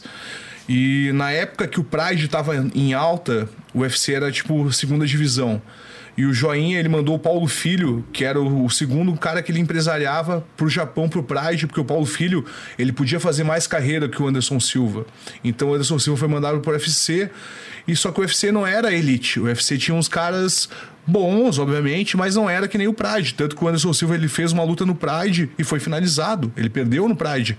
Aí ele foi pro UFC e pegava os caras num nível mais inferior com, é, com relação aos caras que estavam no Pride. E o Paulão Filho foi porque era mais duro que ele. Então uhum. o Joinha meio que construiu o Anderson no UFC porque o nível tava mais baixo. Ele foi fazendo uma escada com os caras inferiores e dava aquele show porque ele tinha uma técnica muito mais apurada. Só que os caras não eram o mesmo nível do Pride. Se ele tivesse continuado no Pride, ele não teria tido ia feito... levar ferros. Não, ia levar... Não, ele ia até fazer grandes lutas, como fez o Carlos Newton, ganhou com uma joelhada voadora, mas ele não ia ter o mesmo nível dos caras do, do Pride. Então ele construiu a carreira no UFC, que era um nível inferior ao Pride, então por isso que ele fez grande sucesso. Aí o UFC continuou, comprou o Pride, mas foi tudo questão de negócio, porque o Pride faliu por causa que era o Pride quem mantinha era a Yakuza, e o governo prendeu todos os líderes Caralho. da Yakuza, que era a máfia japonesa que uhum. mantinha o Pride. Aí o Pride quebrou e o UFC comprou o Pride, e o, e o Anderson já era o rei do, do UFC. Aí eles começaram a botar umas lutas boas pro Anderson. Mas o casca grossíssima, um dos melhores de todos os tempos, sem dúvidas. Apesar que, pra, na minha opinião, o Fedor, né, que foi o russo, esse, o Fedor Emelianenko, que foi o maior de todos os tempos, porque ele ficou 10 anos invicto na categoria do, do peso pesado no Pride, que foi o, o maior evento do mundo, não tinha doping, não tinha porra nenhuma. E, cara, os caras mais sinistros lutavam ali. Então, para mim, o melhor foi o Fedor, né, que é o russo esse. E o Anderson Silva foi um dos melhores de todos os tempos, até porque ele aceitou umas lutas, ele, tipo, o Daniel Cormier de última hora, ele foi casca grossa, ele pegou umas lutas duras. Ele pegou. Mas ele foi construído em cima de uns caras que não eram do mesmo nível dele. Mas muito sinistro, muito, muito bom, obviamente. Uhum. Mas se ele tivesse. Mas ido... ele era um bicho da hora de assistir aquela zoada que ele dava assim, ficava é, só mas, esquivando. Mas era um showman, né? Quanto o Stefan Bonner, quanto o Forrest Griffin. Porra, não eram os caras Entendi. duros, entendeu? Não eram os caras duros. Era mais pá. Aí o Cubelfort, tudo bem. Uma luta, porra, que ele deu aquele chute sinistra e tal. É um showman, obviamente, mas queria ver ele fazer aquilo ali no Pride. Ou ele, ele fez com o Chris Weidman levou um nocaute. Uhum. Perdeu, ele perdeu, Foi zoar e pau. Ele perdeu as duas lutas com o Chris Weidman. Aquela que ele quebrou a canela lá, é. que dá uma agonia fodida. Sim, né? sim. E depois o Chris Weidman quebrou a canela também. Igual sim, ele, sim, igual, igual ele. Igual ah, é? Uhum. Não vi. O, Recentemente. O mesmo, a mesma perna. A mesma... Aquilo ali é foda de assistir. É, né? Eu, eu não, não sei como é que acontece isso, mas eu acho que é pelo fato de desidratar muito para bater o peso. Aí ah, diminui a mineralização. Já chega com aquela lesão no.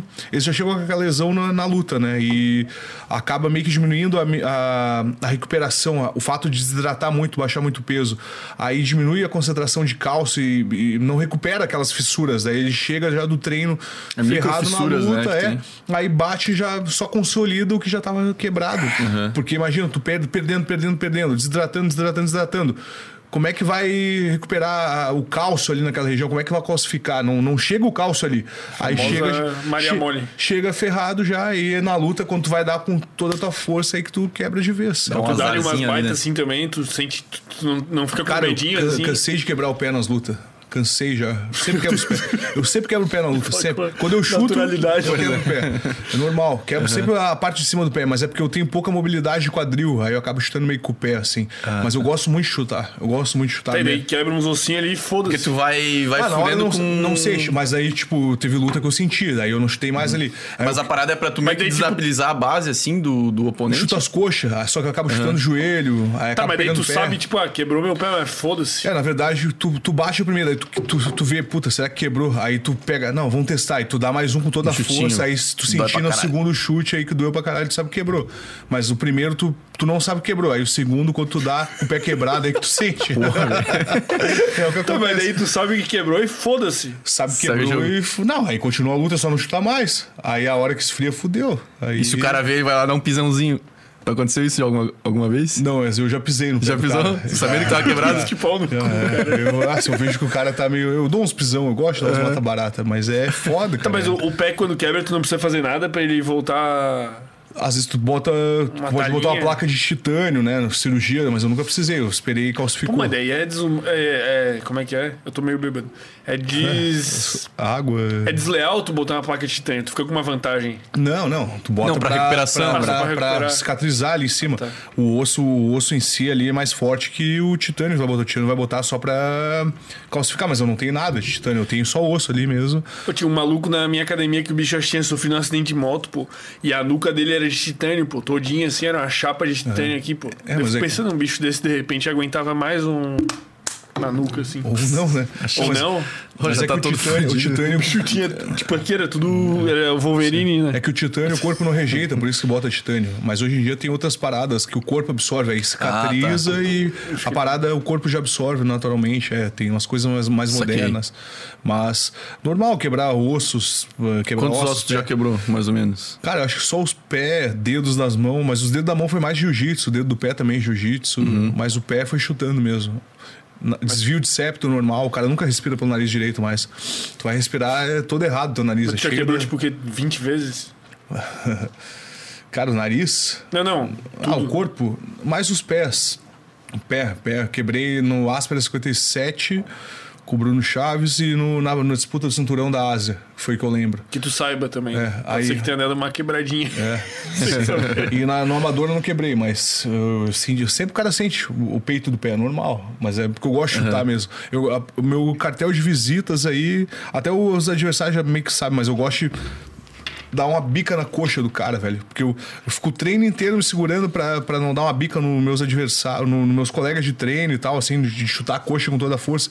Até porque não, é uma ignorância eu pegar e bicar a coxa treino, no, uhum. dos caras. Eu sou maior ainda, até, mesmo tendo peso pesado. Não vou chutar o cara no treino, né, velho? Pô, na Sim. coxa do cara. Mas aí na luta dá vontade de tu tirar aquela sobrinha que tu não faz no treino. Aí o cara chega lá e enfia a porrada, né? Dá vontade, dá vontade. E aí essa parada que tu vai chutando a coxa do cara vai destabilizando, tipo, a base base dele. É, é tipo isso o objetivo? É, cara, dá pra nocautear chutando a dá coxa. Dá pra nocautear Se tu chutar a coxa do cara de trás, que o cara não tá acostumado, porque a coxa da perna da frente o cara tá acostumado. Agora, tu chutar uhum. a coxa de trás, aprendi isso campeão mundial de Muay Thai que foi treinar com a gente. Ele me nocauteou chutando minhas coxas atrás, velho.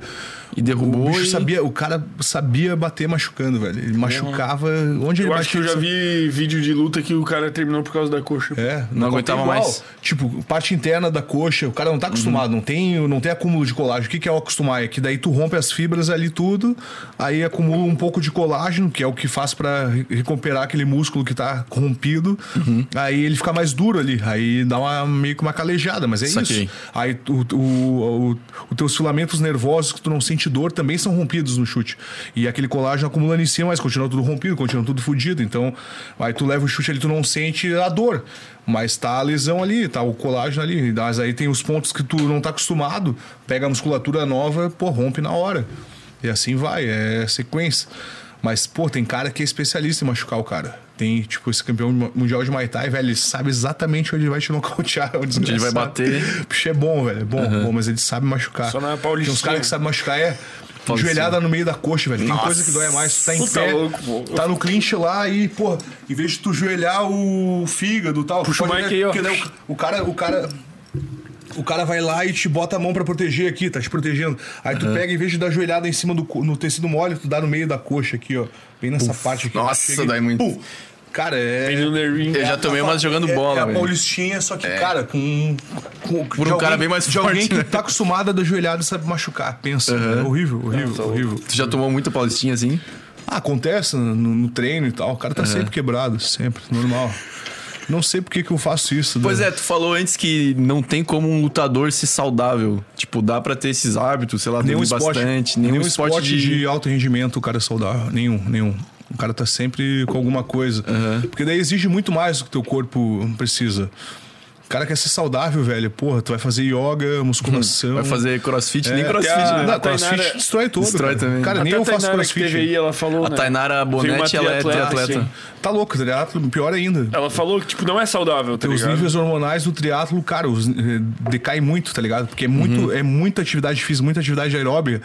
Cara, diminui os níveis hormonais, o, o excesso de atividade física. Então, Entendi. é horrível o triatlo. O cara fica... Tanto que o cara fica mirradinho, né? Até. Sim. Então... Pô, e eu queria saber, e a orelha, pô? Tu tem só uma que é só bugadona. Uma, é, é, é, do tatame, daí fica não, raspando. Soco de luvinha. A minha orelha foi de soco de luvinha de MMA. Levei um soco num treino do William Lima, até, se você estiver vendo aí. Pau no cu. Cuidado. Desculpa, ele te mata. Cuidado, velho. ele te mata. Duríssimo. Não, não, mas a gente boa, cara. As tuas duas orelhas e teu nariz. É, vai dar risada.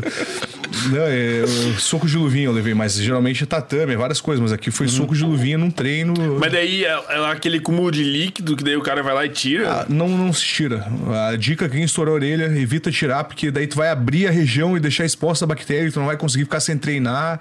Se tu vai continuar treinando, deixa a orelha ali. Ah, aí só o, aceita, né? A, aceita, aí o dia que tu quiser parar, e tu faz uma plástica, porque senão tu pode até tirar o líquido, botar esparadrapo, aí tu não pode treinar, porque daí se tu for treinar, tu vai deixar aberto, vai cair o esparadrapo e tal. A minha eu deixei, uhum. eu tirei, eu drenei uma vez, cara, dói pra cacete, botei a agulha lá, tirei sozinho, aí volta rápido. ele é maluco, esse Não, o, cara, mas é, é, o lá. cara é açougueiro, cara, o cara que é atleta de alto desempenho, o cara é vida açougueiro, acostuma, o cara é acostumado, acostumado, costurar né? inteiro.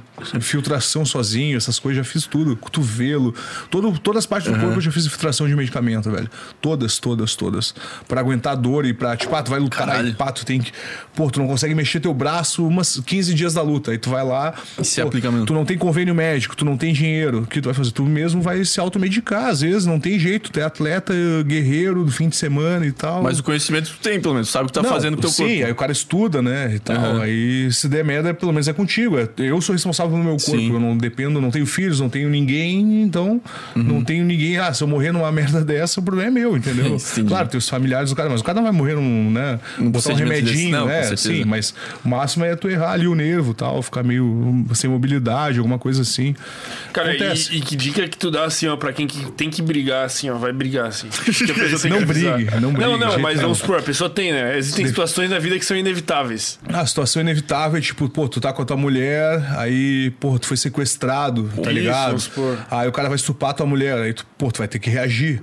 Vai. Aí depende, depende do, do que o cara tiver, se é faca, se é arma, aí cada, cada situação é uma situação. Mas aí... no soco a soco, é o que? Bater no queixo? Não, soco a soco é, é cara, é soco bem alinhado na longa, porque geralmente na briga o que acontece? Os caras, eles abrem, espanam muito os golpes. Vai assim e pega essa parte.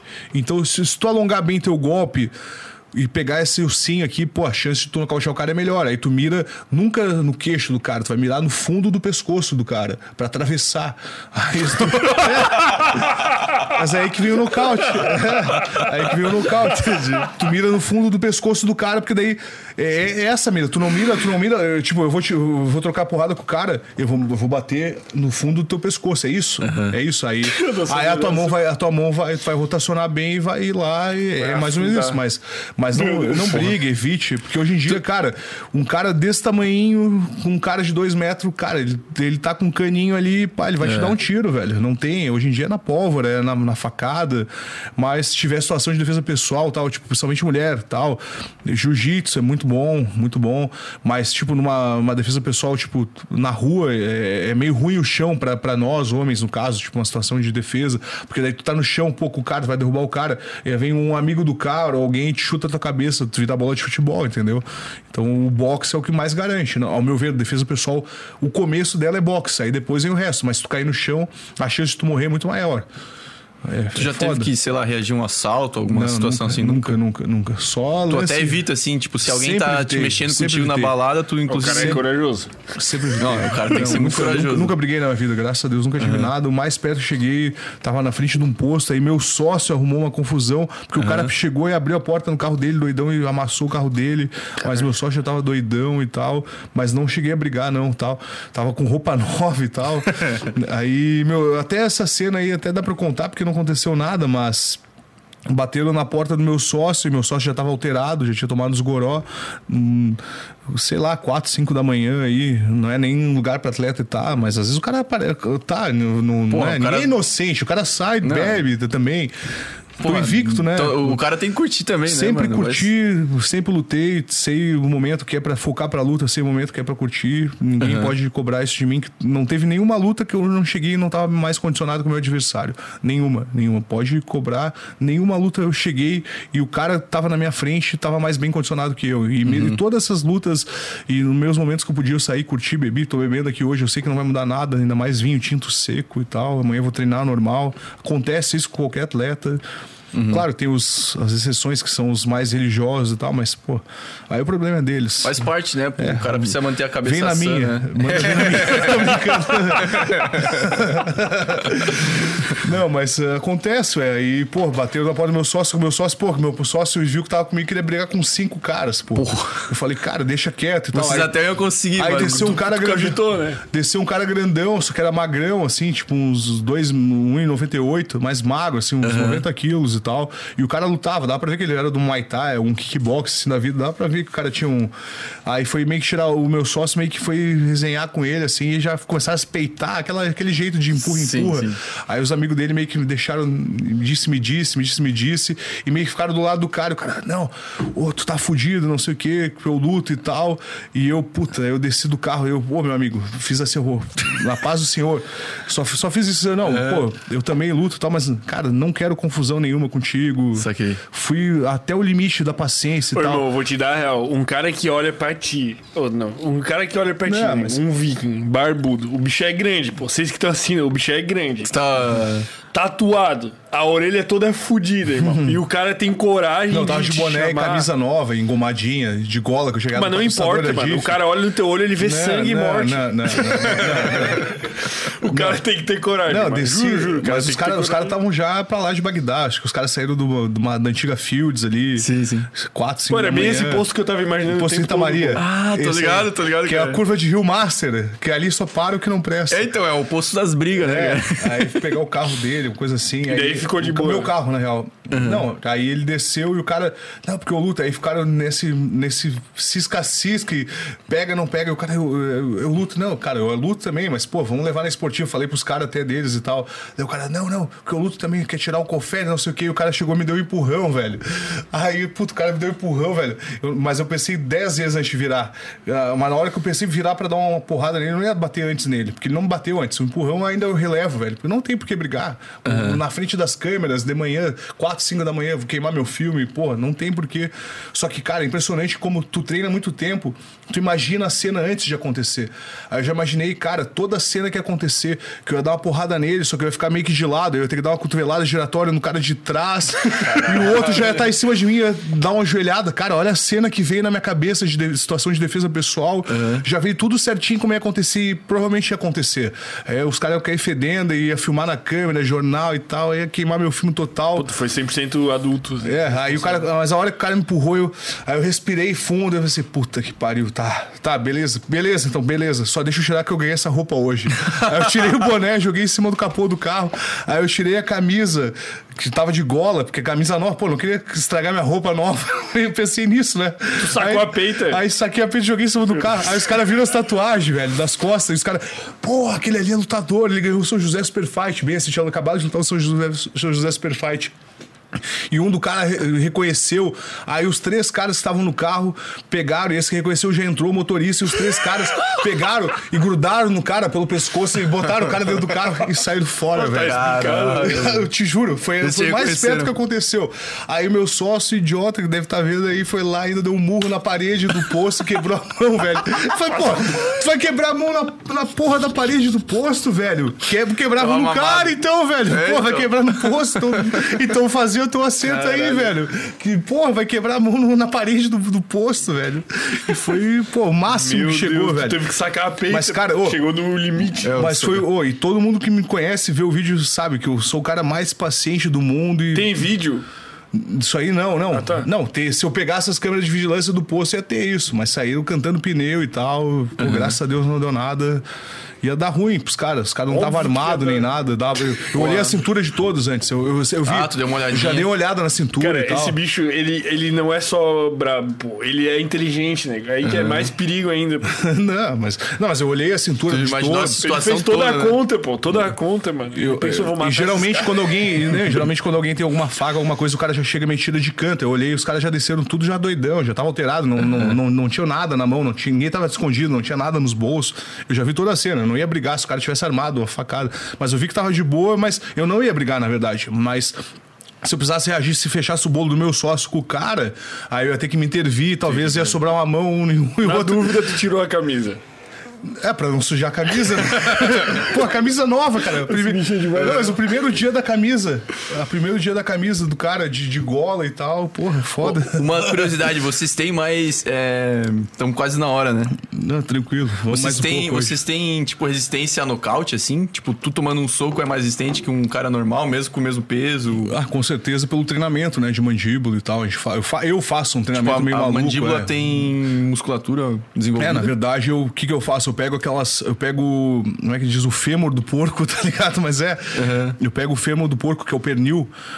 Aí eu pego aquele fêmur que tem aquela, aquela, aquela tecido cartilaginoso branco nele. Sim. Aí eu pego e começo a comer os ossos. Eu pego Caralho. o osso do porco. Aí eu comecei no osso do porco. Aí minha mandíbula ficou forte o suficiente. Uhum. Tem até um vídeo no meu canal eu ensinando a treinar a mandíbula. Eu pego esse fêmur do porco e começo a comer ele, eu, filmando. Porra, e como o fêmur do porco inteiro, assim, o osso e mastigo, engulo e tal. Aí eu mostro. aí, eu, aí eu mostro pra galera de casa, assim, não, eu treino isso. Aí eu comecei no fêmur do porco, que é um, um osso mais macio e tal. Aí parei, já consigo comer osso de costela de boi, que é mais duro e tal. Eu pego assim, pô, se eu pegar tua mão aí, velho, teu antebraço mordeu. Vai... Eu quebro teu antebraço na mordida, velho. É. Tu come ainda? Mastigo. Então, eu Caralho, treino a mandíbula. Mano, que massa, velho.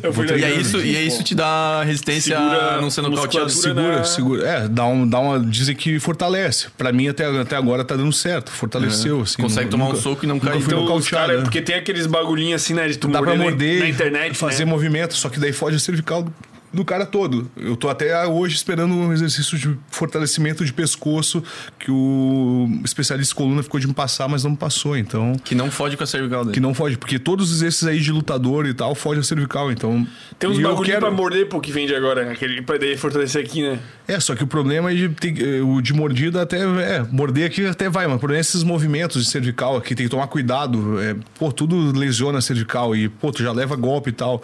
Então, pô, eu quero uhum. me aposentar com qualidade. Eu já sim, penso sim. nisso hoje em dia. Pô, então, se eu, se eu zoar toda a minha cervical, cara, uhum. tudo passa pela tua cervical. Tô, tua dor de cabeça, teu, tuas dores das costas, é tudo interligado na cervical. Se tu zoar tua cervical uma vez só, velho, botar uma protusão ali, velho, tu nunca mais vai ter qualidade de vida, nunca mais vai fazer nada. Vai estar tá aqui no podcast aqui, velho, pô, dor no... com, com, dor e desconforto e tal. Então, tem que cuidar da, da cervical. Essa é a dica pra galera. Vai treinar pescoço, mas não tem um treino é, 100% correto. Então, tem que fazer alguma mobilidade cervical e tal, mas Entendi. vai. Pô, tu, eu tô vendo a tatuagem do Venom aqui, cara. Tu, é, tu, e tu era programador, sei lá. É, então, tu, pra... se apega nas paradas de nerd, assim? Não, na verdade foi para diferenciar do escritório. Porque daí eu pensei, porra, uhum. se eu fizer uma tatuagem na mão, eu fizer no pescoço, cara, nunca ninguém mais vai querer me ver dentro do escritório de TI. Nunca mais vão me contratar. Entendi. É para meio que me, me diferenciar daquele escritório, entendeu? Foi mais ou menos para isso, para tirar aquele cara do escritório e como eu odiava aquele ambiente, passei a odiar com o tempo, então eu nunca mais quero voltar ali. Tipo, esse ambiente certinho, eu pesado. Eu prefiro morar embaixo da ponte do que voltar pro escritório hoje em dia. Apesar que eu fico em casa no meu escritório, mas é diferente do ficar com, com algum cara te mandando, enchendo teu saco e te chicoteando ali, né? Que é uhum. o que acontece. Sim. O cara vai, vai, negar que não é. Pô, a empresa, ah, ah, tudo bem, eu posso jogar sinuca no almoço. eu tomo chopp sexta-feira de noite. Tá, tudo bem. É uma né? vida é. complicada. É toda uma enganação, uma enganação tremenda, é. né? Cá entre nós. Então, pô, foi é a vida, pra... a vida do Pô, essa outra, essa outra aí é nova. Oh, essa tá braba, hein? É, fiz agora no Estúdio Graça. A hora que eu peguei aqui, né, eu senti que tava nova. Pô. É, mas é Viking ela. Puta Porra, merda. Vikingsaço. Mas é essa relação. Só que o engraçado é que quando eu fiz a tatuagem, pá, no corpo inteiro e tal, né? No uhum. pescoço e continuei trabalhando no escritório. Cara, eles contrataram os caras mais tatuados que tinha ainda. Chegava os caras com os braços, eu, porra, o que eu vou fazer? Vou ter que, sei lá, legal loucura pra, pra, pra nunca mais embora. pra ser mandado embora. uma bomba no, no chefe. É, mas não precisou muito, não, graças a Deus. Pô, mas tu curte umas paradas assim de, de filme de super-heróis, essas paradas aí? Ah, eu, eu, vi todos já, Vingadores e tal. Uhum. Mas não sou um. Eu, eu, gosto de anime também, né? Ah, tu o, o Vegeta. É o Vegeta, Vegeta. Vegeta possuído pelo Babidi. Eu, eu, eu, eu lembro da luta, né? Daí, tipo, o Vegeta, uhum. quanto mais apanha, mais ele fica irritado. E Sim. ele ficou. Essa aqui ele ficou possuído pelo pelo Babidi, né? Que é tipo um demônio japonês, uhum. asiático. Aí esse símbolo da letra M E aí eu, eu lembro da cena dele, ah, eu sou pura, pura maldade. É quando o Vegeta começa a apanhar, eu, eu faço uma analogia, quando eu começava a apanhar, meio que dá esse espírito de, porra, de maldade, de, de um. De selvageria, de um, né? De selvageria, de, é, de um instinto primitivo, é importante porra, isso. Que massa. É importante esse. Tem que despertar, um, senão, uhum. porra. Aí também, né? Mas e... só que tu não pode perder a razão. Uhum. Tu tem que ter o instinto malino, mas para tu usar a parte técnica muito mais forte, muito mais rápido, muito mais veloz. Hoje em dia essa é a minha mentalidade. Antigamente não, eu ia pra uma batalha viking, na real. Uhum. Eu ia entrava, me fechava lá e seja o que Deus quiser. Lutas. Nas primeiras lutas, é. Uhum. E só saía um vivo, mais bem preparado, condicionado. é. Entendi, Mas é isso aí, é isso aí. O cara tem que. Mas essa, essa questão da técnica ali é mais no tipo tu ter, sei lá, uma memória muscular que tu faz no automático, sei lá, os, os movimentos é, tu, certos. Tu repete tanto o movimento que na hora da luta, pô, tu entra num estado de concentração, que a gente chama até no judô, é estado de mocuso. Uhum. Antes da luta, tu pega, tu respira e tu sente a luta. E tu tem que fazer acontecer antes do cara. Tu não pode deixar o cara fazer o jogo dele, gente. Tu tem que fazer o teu jogo no cara. Uhum. Aí tu, tu, tu entra nesse estado de concentração, de mente vazia que se fala, e tu bota tudo em prática que tu aprendeu nos treinamentos ali. Só que quando tudo der errado, aí que entra a parte do coração e a parte tá. de ter muito mais gás. Daí é raça aí a raça, uhum. mas mesmo assim tu, tu fica pelo menos o teu golpe, o teu golpe mais forte vai sair, o, tua queda, no meu caso a queda de judô sai. Quando eu tive no maior apuro, que tipo foi numa luta lá, tipo Aspa 57, tava levando uma ruim. O judô funcionou, porque porque é um negócio que eu faço desde criança e meu instinto já estava acostumado a usar ele. Então, uhum. acabei usando o judô e funcionou. Então, geralmente a tua base, ela vai aparecer no teu momento mais crítico, é o que tu mais fez na tua vida inteira inteira é o que vai sair no momento de de que desespero. É, que mais precisa, exatamente. Tem uns que é correr, às vezes, né? Pode ser que pô, o cara seja fechado ali e escale e saia pra fora do octagon. Pô, teve um cara, Tank Abbott, não sei se já ouviu falar, não. que tinha um cavanhaque desse tamanho, assim, que lutou no UFC Classics, já lutou com o Vitor Belfort. O UFC. Uhum quatro, cinco. Ele pegou uma vez e, tipo, ele, ele tava afim e pegou e jogou o cara pra fora do octagon, velho. Caralho. Ele pegou, levantou o cara, não, não quero, tu aqui dentro, e começou a jogar o cara pra fora do octagon, velho. que da mas, é, mas é, é, o público quer ver essas coisas Sim, também. Não, não julgo o cara, mas imagina, ah, tipo, tu tá lutando com o cara. Não, vale tudo, né? E o cara te levanta e te joga pra fora do, do ringue, tá velho. e os caras começam a empurrar o cara de volta pra dentro. Ele, não, não quero ele mais aqui. Que massa. Meu que Deus. loucura, é. Tem cada psicopata ali, ah, tá ali dentro, né? Cara, vamos puxar as perguntas aqui, né? Senão Sim, a gente vai se prolongar muito aí, vai acabar com o teu treino. Infelizmente ele vai ter que matar a gente. Cara, ainda bem que ninguém mandou o superchat de mil reais aí, pô. Pô, ainda bem, né? Pô, mil reais. Pô, eu não sei. Eu não sei se você tava preparado pra isso, tu tava? Pra levar um soco, não. Hoje não. Pô, eu já tô mole do vinho, imagina levar um soco agora. Mas aí tá bom, também, né? dorme que nem pedra agora. É, mas. Pô, isso é bom. Mas tem diferenças, né? Ele, ele puxa o, a, o movimento, memória muscular, técnica. Muscular, técnica. Pode até estar tá bêbado. Tu acha que tu fica. Sei lá, se tu fosse lutar bêbado, tu ia meio que perder a. Cara, eu vou dizer, eu acho que na minha experiência, assim, tipo de, de gás, eu, eu fiquei em Noronha lá uns tempos e Uhum. Lá não tem carro e tal, é difícil ter carro. E todas as festas que tinha eu voltava correndo. Só que eu voltava. eu voltava correndo para casa para não perder tempo e tal. Sim. Aí eu ia para as festas lá e era tudo mais ou menos perto, 3, 4 km. Imagina, Voltava 4 km. É, e eu notava que o gás diminuía um pouco, mas o resto Sim. tranquilo, coordenação e tal. Então, é uma experiência alcoólica com atividade física saquei, era lá em Noronha, eu voltava correndo das festas. Você descobriu ali como seria luta é, é, mas tem um amigo nosso que é o Ramon Machado do, do Rangel lá, ele é especialista em luta bêbada luta... e, e, já queria desenvolver um torneio que os caras sentassem no, no, no, corner e tomassem duas, era obrigado a tomar duas latas de cerveja antes de voltar e tal, pra uhum. todo mundo lutar bêbado, porque ele é especialista em briga de bar, então... especialista isso, em briga de bar, é bom. Eu já vi esse cara aí, já, já vi ele cara dar uma guilhotina no meio do antigo confraria num cara. Tô ligado. Meu Deus, bicho era. Completamente brigador, alcoolizado. Brigador de, de rua, é. Eu não consigo brigar doidão. Não, não sei, nunca briguei na minha vida, mas. Nunca precisou. Eu sei que o cara dá uma anestesiada nas, na, nas porradas, pode ter certeza, porque eu gosto de tatuar bebendo, porque daí é anestesia hum, e tal. Mas em termos de fôlego, meio que tira um pouco o fôlego. Ah, porque o álcool vai aguentar menos tempo. É, o álcool é vasoconstritor, ele diminui o calibre das artérias, aí tu fica mais ofegante. Essa é que eu uhum. noto. assim, mas o, termos de dor o cara aguenta mais. E agora precisão, se o cara estiver muito bem, talvez também, né? Precisão. mas aí, em vez de mirar no, no, fundo do pescoço, tu mira no, no, meio do peito, sei lá, porque dói igual, né? O soco, ou na barriga, ou tu dá uma joelhada no meio, porque daí o alvo. É grande. É, é o alvo é maior, é. Se tu der num alvo menor, é mais, mais a chance de errar é maior, mas aí tu uhum. bate no corpo do cara. Dói igual, Sim. cara. Nocauteia igual. Pô, como é que é as regras do, do, da luta? Porque eu nunca entendi. Tipo, tem um lance do se o cara tá com três apoios no chão, com dois. Aí tu não pode chutar. Se o cara tá com três, tu não é, pode chutar. Não pode chutar, é, nem joelhar.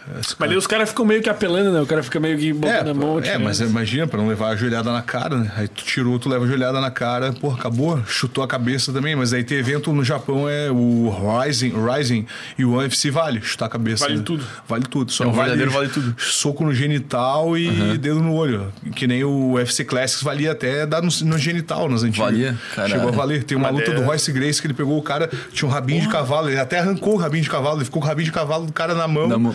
E ele pegou o cara pelo rabinho de cavalo no chão e começou a dar no, no genital do cara. Só que os caras usavam coquilha, mas mesmo assim. Aí o cara tá louco, velho. E arrancou o cabelo do cara. pensa, no ódio do cara. Pô, as lutas antigamente era a barra pesada. Né? também não pode. É, Hoje em dia tá Nutella comparado antigamente. Porra, então, pensa no ódio do cara depois. Porra, tá louco. Pô, imagina. Arrancaram o cabelo do cara, né? Como é que tá de horário aí, mano? Tu quer encerrar agora? Tu que é, sabe, dá, mano. Dá com cinco minutinhos de encerrar. Boa, boa, boa. Já pra ir no banheiro e tal. É, também a gente. A gente às vezes vai durante, né? Mas é tranquilo. É. é no teu lado tu vai, como é que é? Pega levanta e for. É, Todo mundo também faz isso, é. Porque, pô, é muitas horas gravando. Ainda que hoje foi um vinho, pô, quando é cerveja, teve um episódio que eu mijei quatro vezes, pô. É, mas é de boa, é podcast, pode. Não dá nada. Pode, vale tudo. É que nem é. UFC, né? Das é, antigas. Sim, vale sim, pode tudo, né? Não, mas o podcast é legal isso, porque é mais livre e tal. Né? É, uhum. E dificilmente o usuário do começo ele vai ficar até o fim, aí entra no meio e tal. Eu, geralmente a galera vai vendo, vê um pouco, aí do outro dia vê o outro, vê os recortes, então é, é mais sossegado até bem de boa com relação a isso. Pô, mas eu tô aliviado ainda com a parada dos reais. Mas tem o superchat, tem ó, cinco não, minutos do superchat. Não, tem, não tem, o pessoal não, não mandou. Não mandaram, ah, é. O pessoal tá... de verdade, pô. Pessoal, tá, amigos de verdade. Claro, amigos de verdade teriam feito uma vaquinha ali pra arrecadar mil reais. Mas não, nesse, não nessa, paulada, nessa paulada etílica já dá vontade de fazer o after aí, ó. Quero ver um, um convite no chat aí. Não ó. tem, os guris vão tocar, pô. Pô, é, é, aqui é, também é DJ. Treinar, treinar, treinar. Não, não, não. Treinar, treinar. Tem, tem DJ também?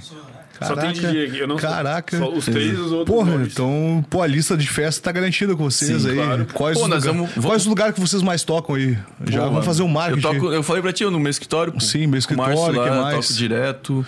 A gurizada toca bastante no Ocean. Não, Ocean. tá solteirão aí, a deriva, pô.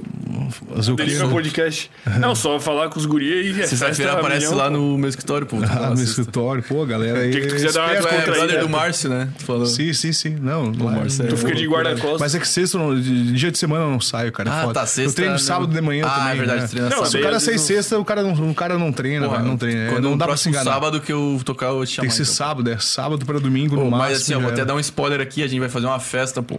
Pô, irado. Sem groselha lá. Daí tu vai ser obrigado aí, mesmo que seja por janeiro aí, já deixar o spoiler aí pra rapaziada ficar na. Mega spoiler. Sim, Vamos fazer uma festa fodida, pegar Você vai vir os convidados, vai vir a galera sim, toda aí.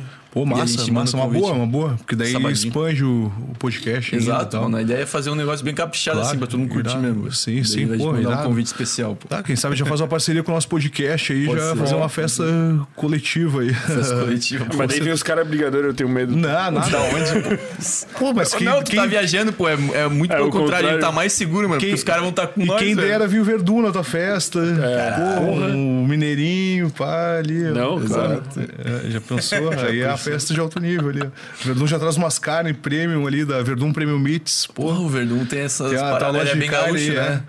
É. é, bem gaúcho, mas tem uma loja de carne aqui no Rio Branco, pô, sinistra. Uhum. Irado, irado. Pô, bicho, é, é sinistro aí. O Verdun é tipo uma das tuas, sei lá, inspirações, assim, na luta ou tem alguma outra? Ah, também, ele ganhou do Fedor, né? Pô, o Fedor uhum. é o maior de todos os tempos, ele quebrou a invencibilidade do cara de 10 anos. Pô, imagina, ele foi jogado lá, vai ser um lanchinho pro Fedor, ele foi lá e finalizou lá o Fedor.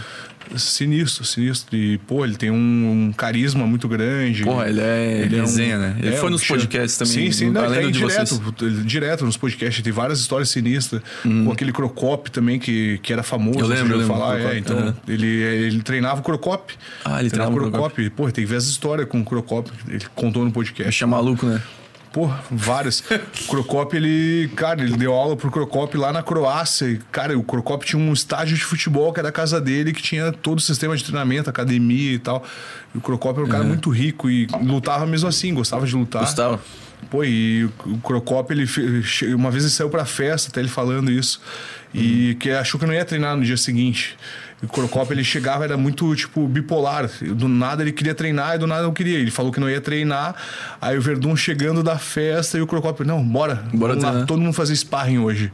E ele teve que ir, velho. Pensa, virado, imagina fazer sparring. Aí o Crocop deu um chute nele, cara, rompeu todos os músculos da coxa dele e tal. Caralho. Cena bizarra, assim. Ele passou uns perrengues, passou.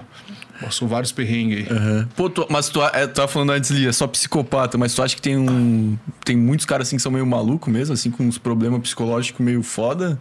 Ou é mais pela resenha assim que tu é, fala? Na verdade, é porque, pô, é uma, uma situação de tu vai se botar por, por pouco dinheiro, na real, né? Pô, a maioria uhum. não ganha muita grana ali. Então, pô, no começo. É mais porque gosta, assim. O cara, pra até começar a ganhar dinheiro, às vezes o cara tem que fazer 15, 20 lutas. Imagina tu fazer 15, 20 lutas, se fechar numa jaula, tu pagando pra estar tá ali, saindo todo Entendi. quebrado. Isso aí vai fazer alguma coisa no cérebro. do masoquismo, então. não, não, alguma coisa assim. Uhum. Eu, talvez eu continue, tenha continuado ainda porque eu não perdi. Se eu tivesse perdido, talvez meu cérebro já seria outro, já estaria aposentado. Mas como eu não perdi, então o time que tá ganhando não se mexe. Então uhum. essa é a minha visão. Entendi. Já tive nas cabeças quase ali na hora de ganhar dinheiro, então tô, tô ali, vamos, vamos, vamos indo, né? Mas vamos ver até quando, né? Saquei, Nessa visão, né? Nessa visão aí. Mas é, tem cara ali que, pô, já tá na quarta derrota e continua indo ali, às vezes, não sei. O que, que ganhar dinheiro. Que tá na cabeça da luta lá, o cara que se bate. É. Às vezes tem cara que tá ali para pegar mulher, pode ser. pode ser. Tem cara que tá ali para se autoafirmar, que é machão, que manda e tal. Tem vários caras com problemas. O meu ali é porque eu, cara, eu, era para tirar Você o estresse da área de TI. Sou, e, cara, nas entrevistas pós-luta eu falo: ah, não, eu não sou lutador, é um grande hobby. Os caras até usam adversário, oh, vai tomar no teu. O tipo, adversário falou isso para mim assim, certo. depois, pô, não é lutador, vai. Eu falei: não, é um grande hobby. Eu sou o cara do escritório. isso aqui é um, mero hobby. O estresse. eu sou dando porrada nos caras. É. Eu sou analista de sistemas, então eu fico atrás do computador. Só faltou sacar o óculos, tá ligado? Não. Lembra? Já chegou a assistir Chaves? Sim. Aí dava um rolo no Chapolin, às vezes, aí, quando tudo parecia que, tipo, o assassino ia ganhar, daí, não, mas não, não fique tranquilo, eu sou apenas um artista. Ele tirava o óculos, botava e saía embora. Tinha uma cena assim.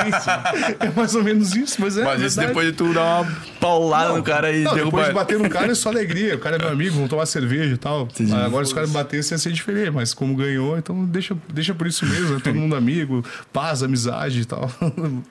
Mas é. Tirando é. o. Como é que é o. O Chimli lá. É Não, é? pô. O cara do Sansoni. UFC lá, o cara do UFC que ah, falou. O Tanner Boza. É, é. Mas se eu batesse nem depois da luta, quem sabe, né? Porra. Uhum. Não, a vida vai te dar uma oportunidade de vai, bater nele. Com certeza. vai ser, seja na, seja, seja no octógono ou fora seja dele. no pub lá. É. Dar uma volta no Canadá, entrar num pub, ele tá lá também, pá. Já passar o chapéu, todo mundo botar os dólares aí, ó. Vamos ver quem Vamos fazer o. Vamos fazer Caralho, isso aí daria. Uma boa. Pô, isso aí daria um filme, pô, pô filmar, Não, daria, um, daria ah, bastante ah, todo view, mundo vai filmar. Bastante né? views, é. Tá bastante louco, views no YouTube. Ia bombar na internet. Isso é uma boa. Puta que pariu. Vamos mandar um salve pros nossos queridos patrocinadores. Bora. Não pode esquecer deles nunca. Container Bar Container Bar financiado nossas bebidas. O vinhozinho é um clima bom, bom também, tá? É gostoso, pô. E é saudável. Acorda, a cervejinha. Acorda inteiro, tá? O acorda bem, né? Acorda é. bem, acorda bem. Acorda bem. A gente viu que a cervejinha também é boa pra dar uma soltada. Só não pode exagerar, pô. Sim. Só que eu já tomei mole, ó. Eu, com a discussão afetada. Eu vinha pouco carboidrato, é, eu também. Fala cuspindo já. É, não, não, não, Ainda bem que tem a espuminha pra proteger é, o, Pô, a oxidação. Cara, a cuspida fica uma babinha aqui. protegeu, protegeu a oxidação do microfone. muito obrigado, Container. Muito obrigado a Pelt, que mandou os brindes para o nosso querido Giacomo Lemos.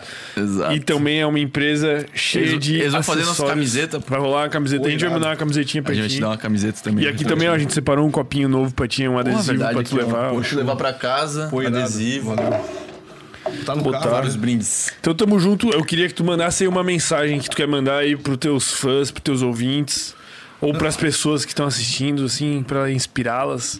Com certeza, isso aí, galera. Pô, uma grande honra estar presente no Sem Groselha Podcast. Agradecer o convite aí. E você que assistiu ou irá assistir, está vendo através de VT também, né? Que você acompanha depois. É, um grande abraço aí. É, se tiver alguma dúvida minha com relação a mim, ou quiser fazer alguma pergunta, pode procurar nas minhas redes sociais aí, já com MMA. Ou acesse floripaQV.com também. A gente tem um canal ali com vários assuntos que fala de qualidade de vida e assuntos generalizados também.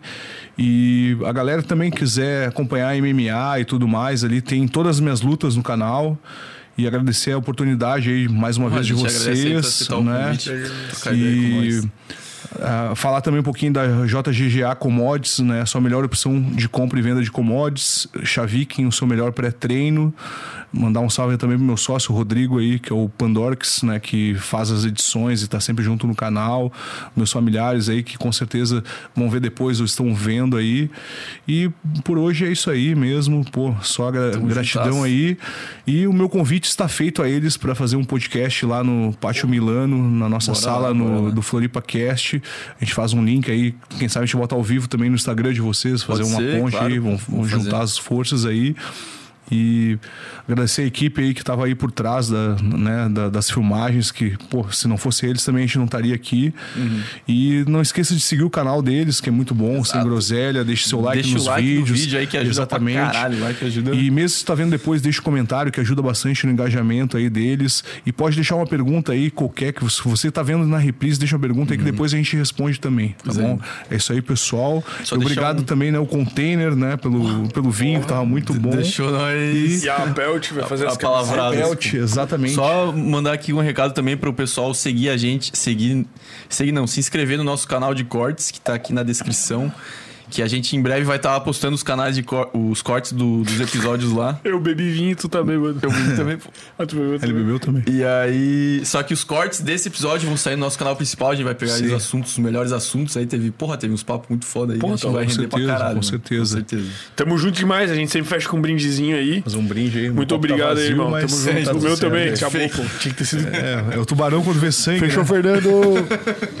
Uau.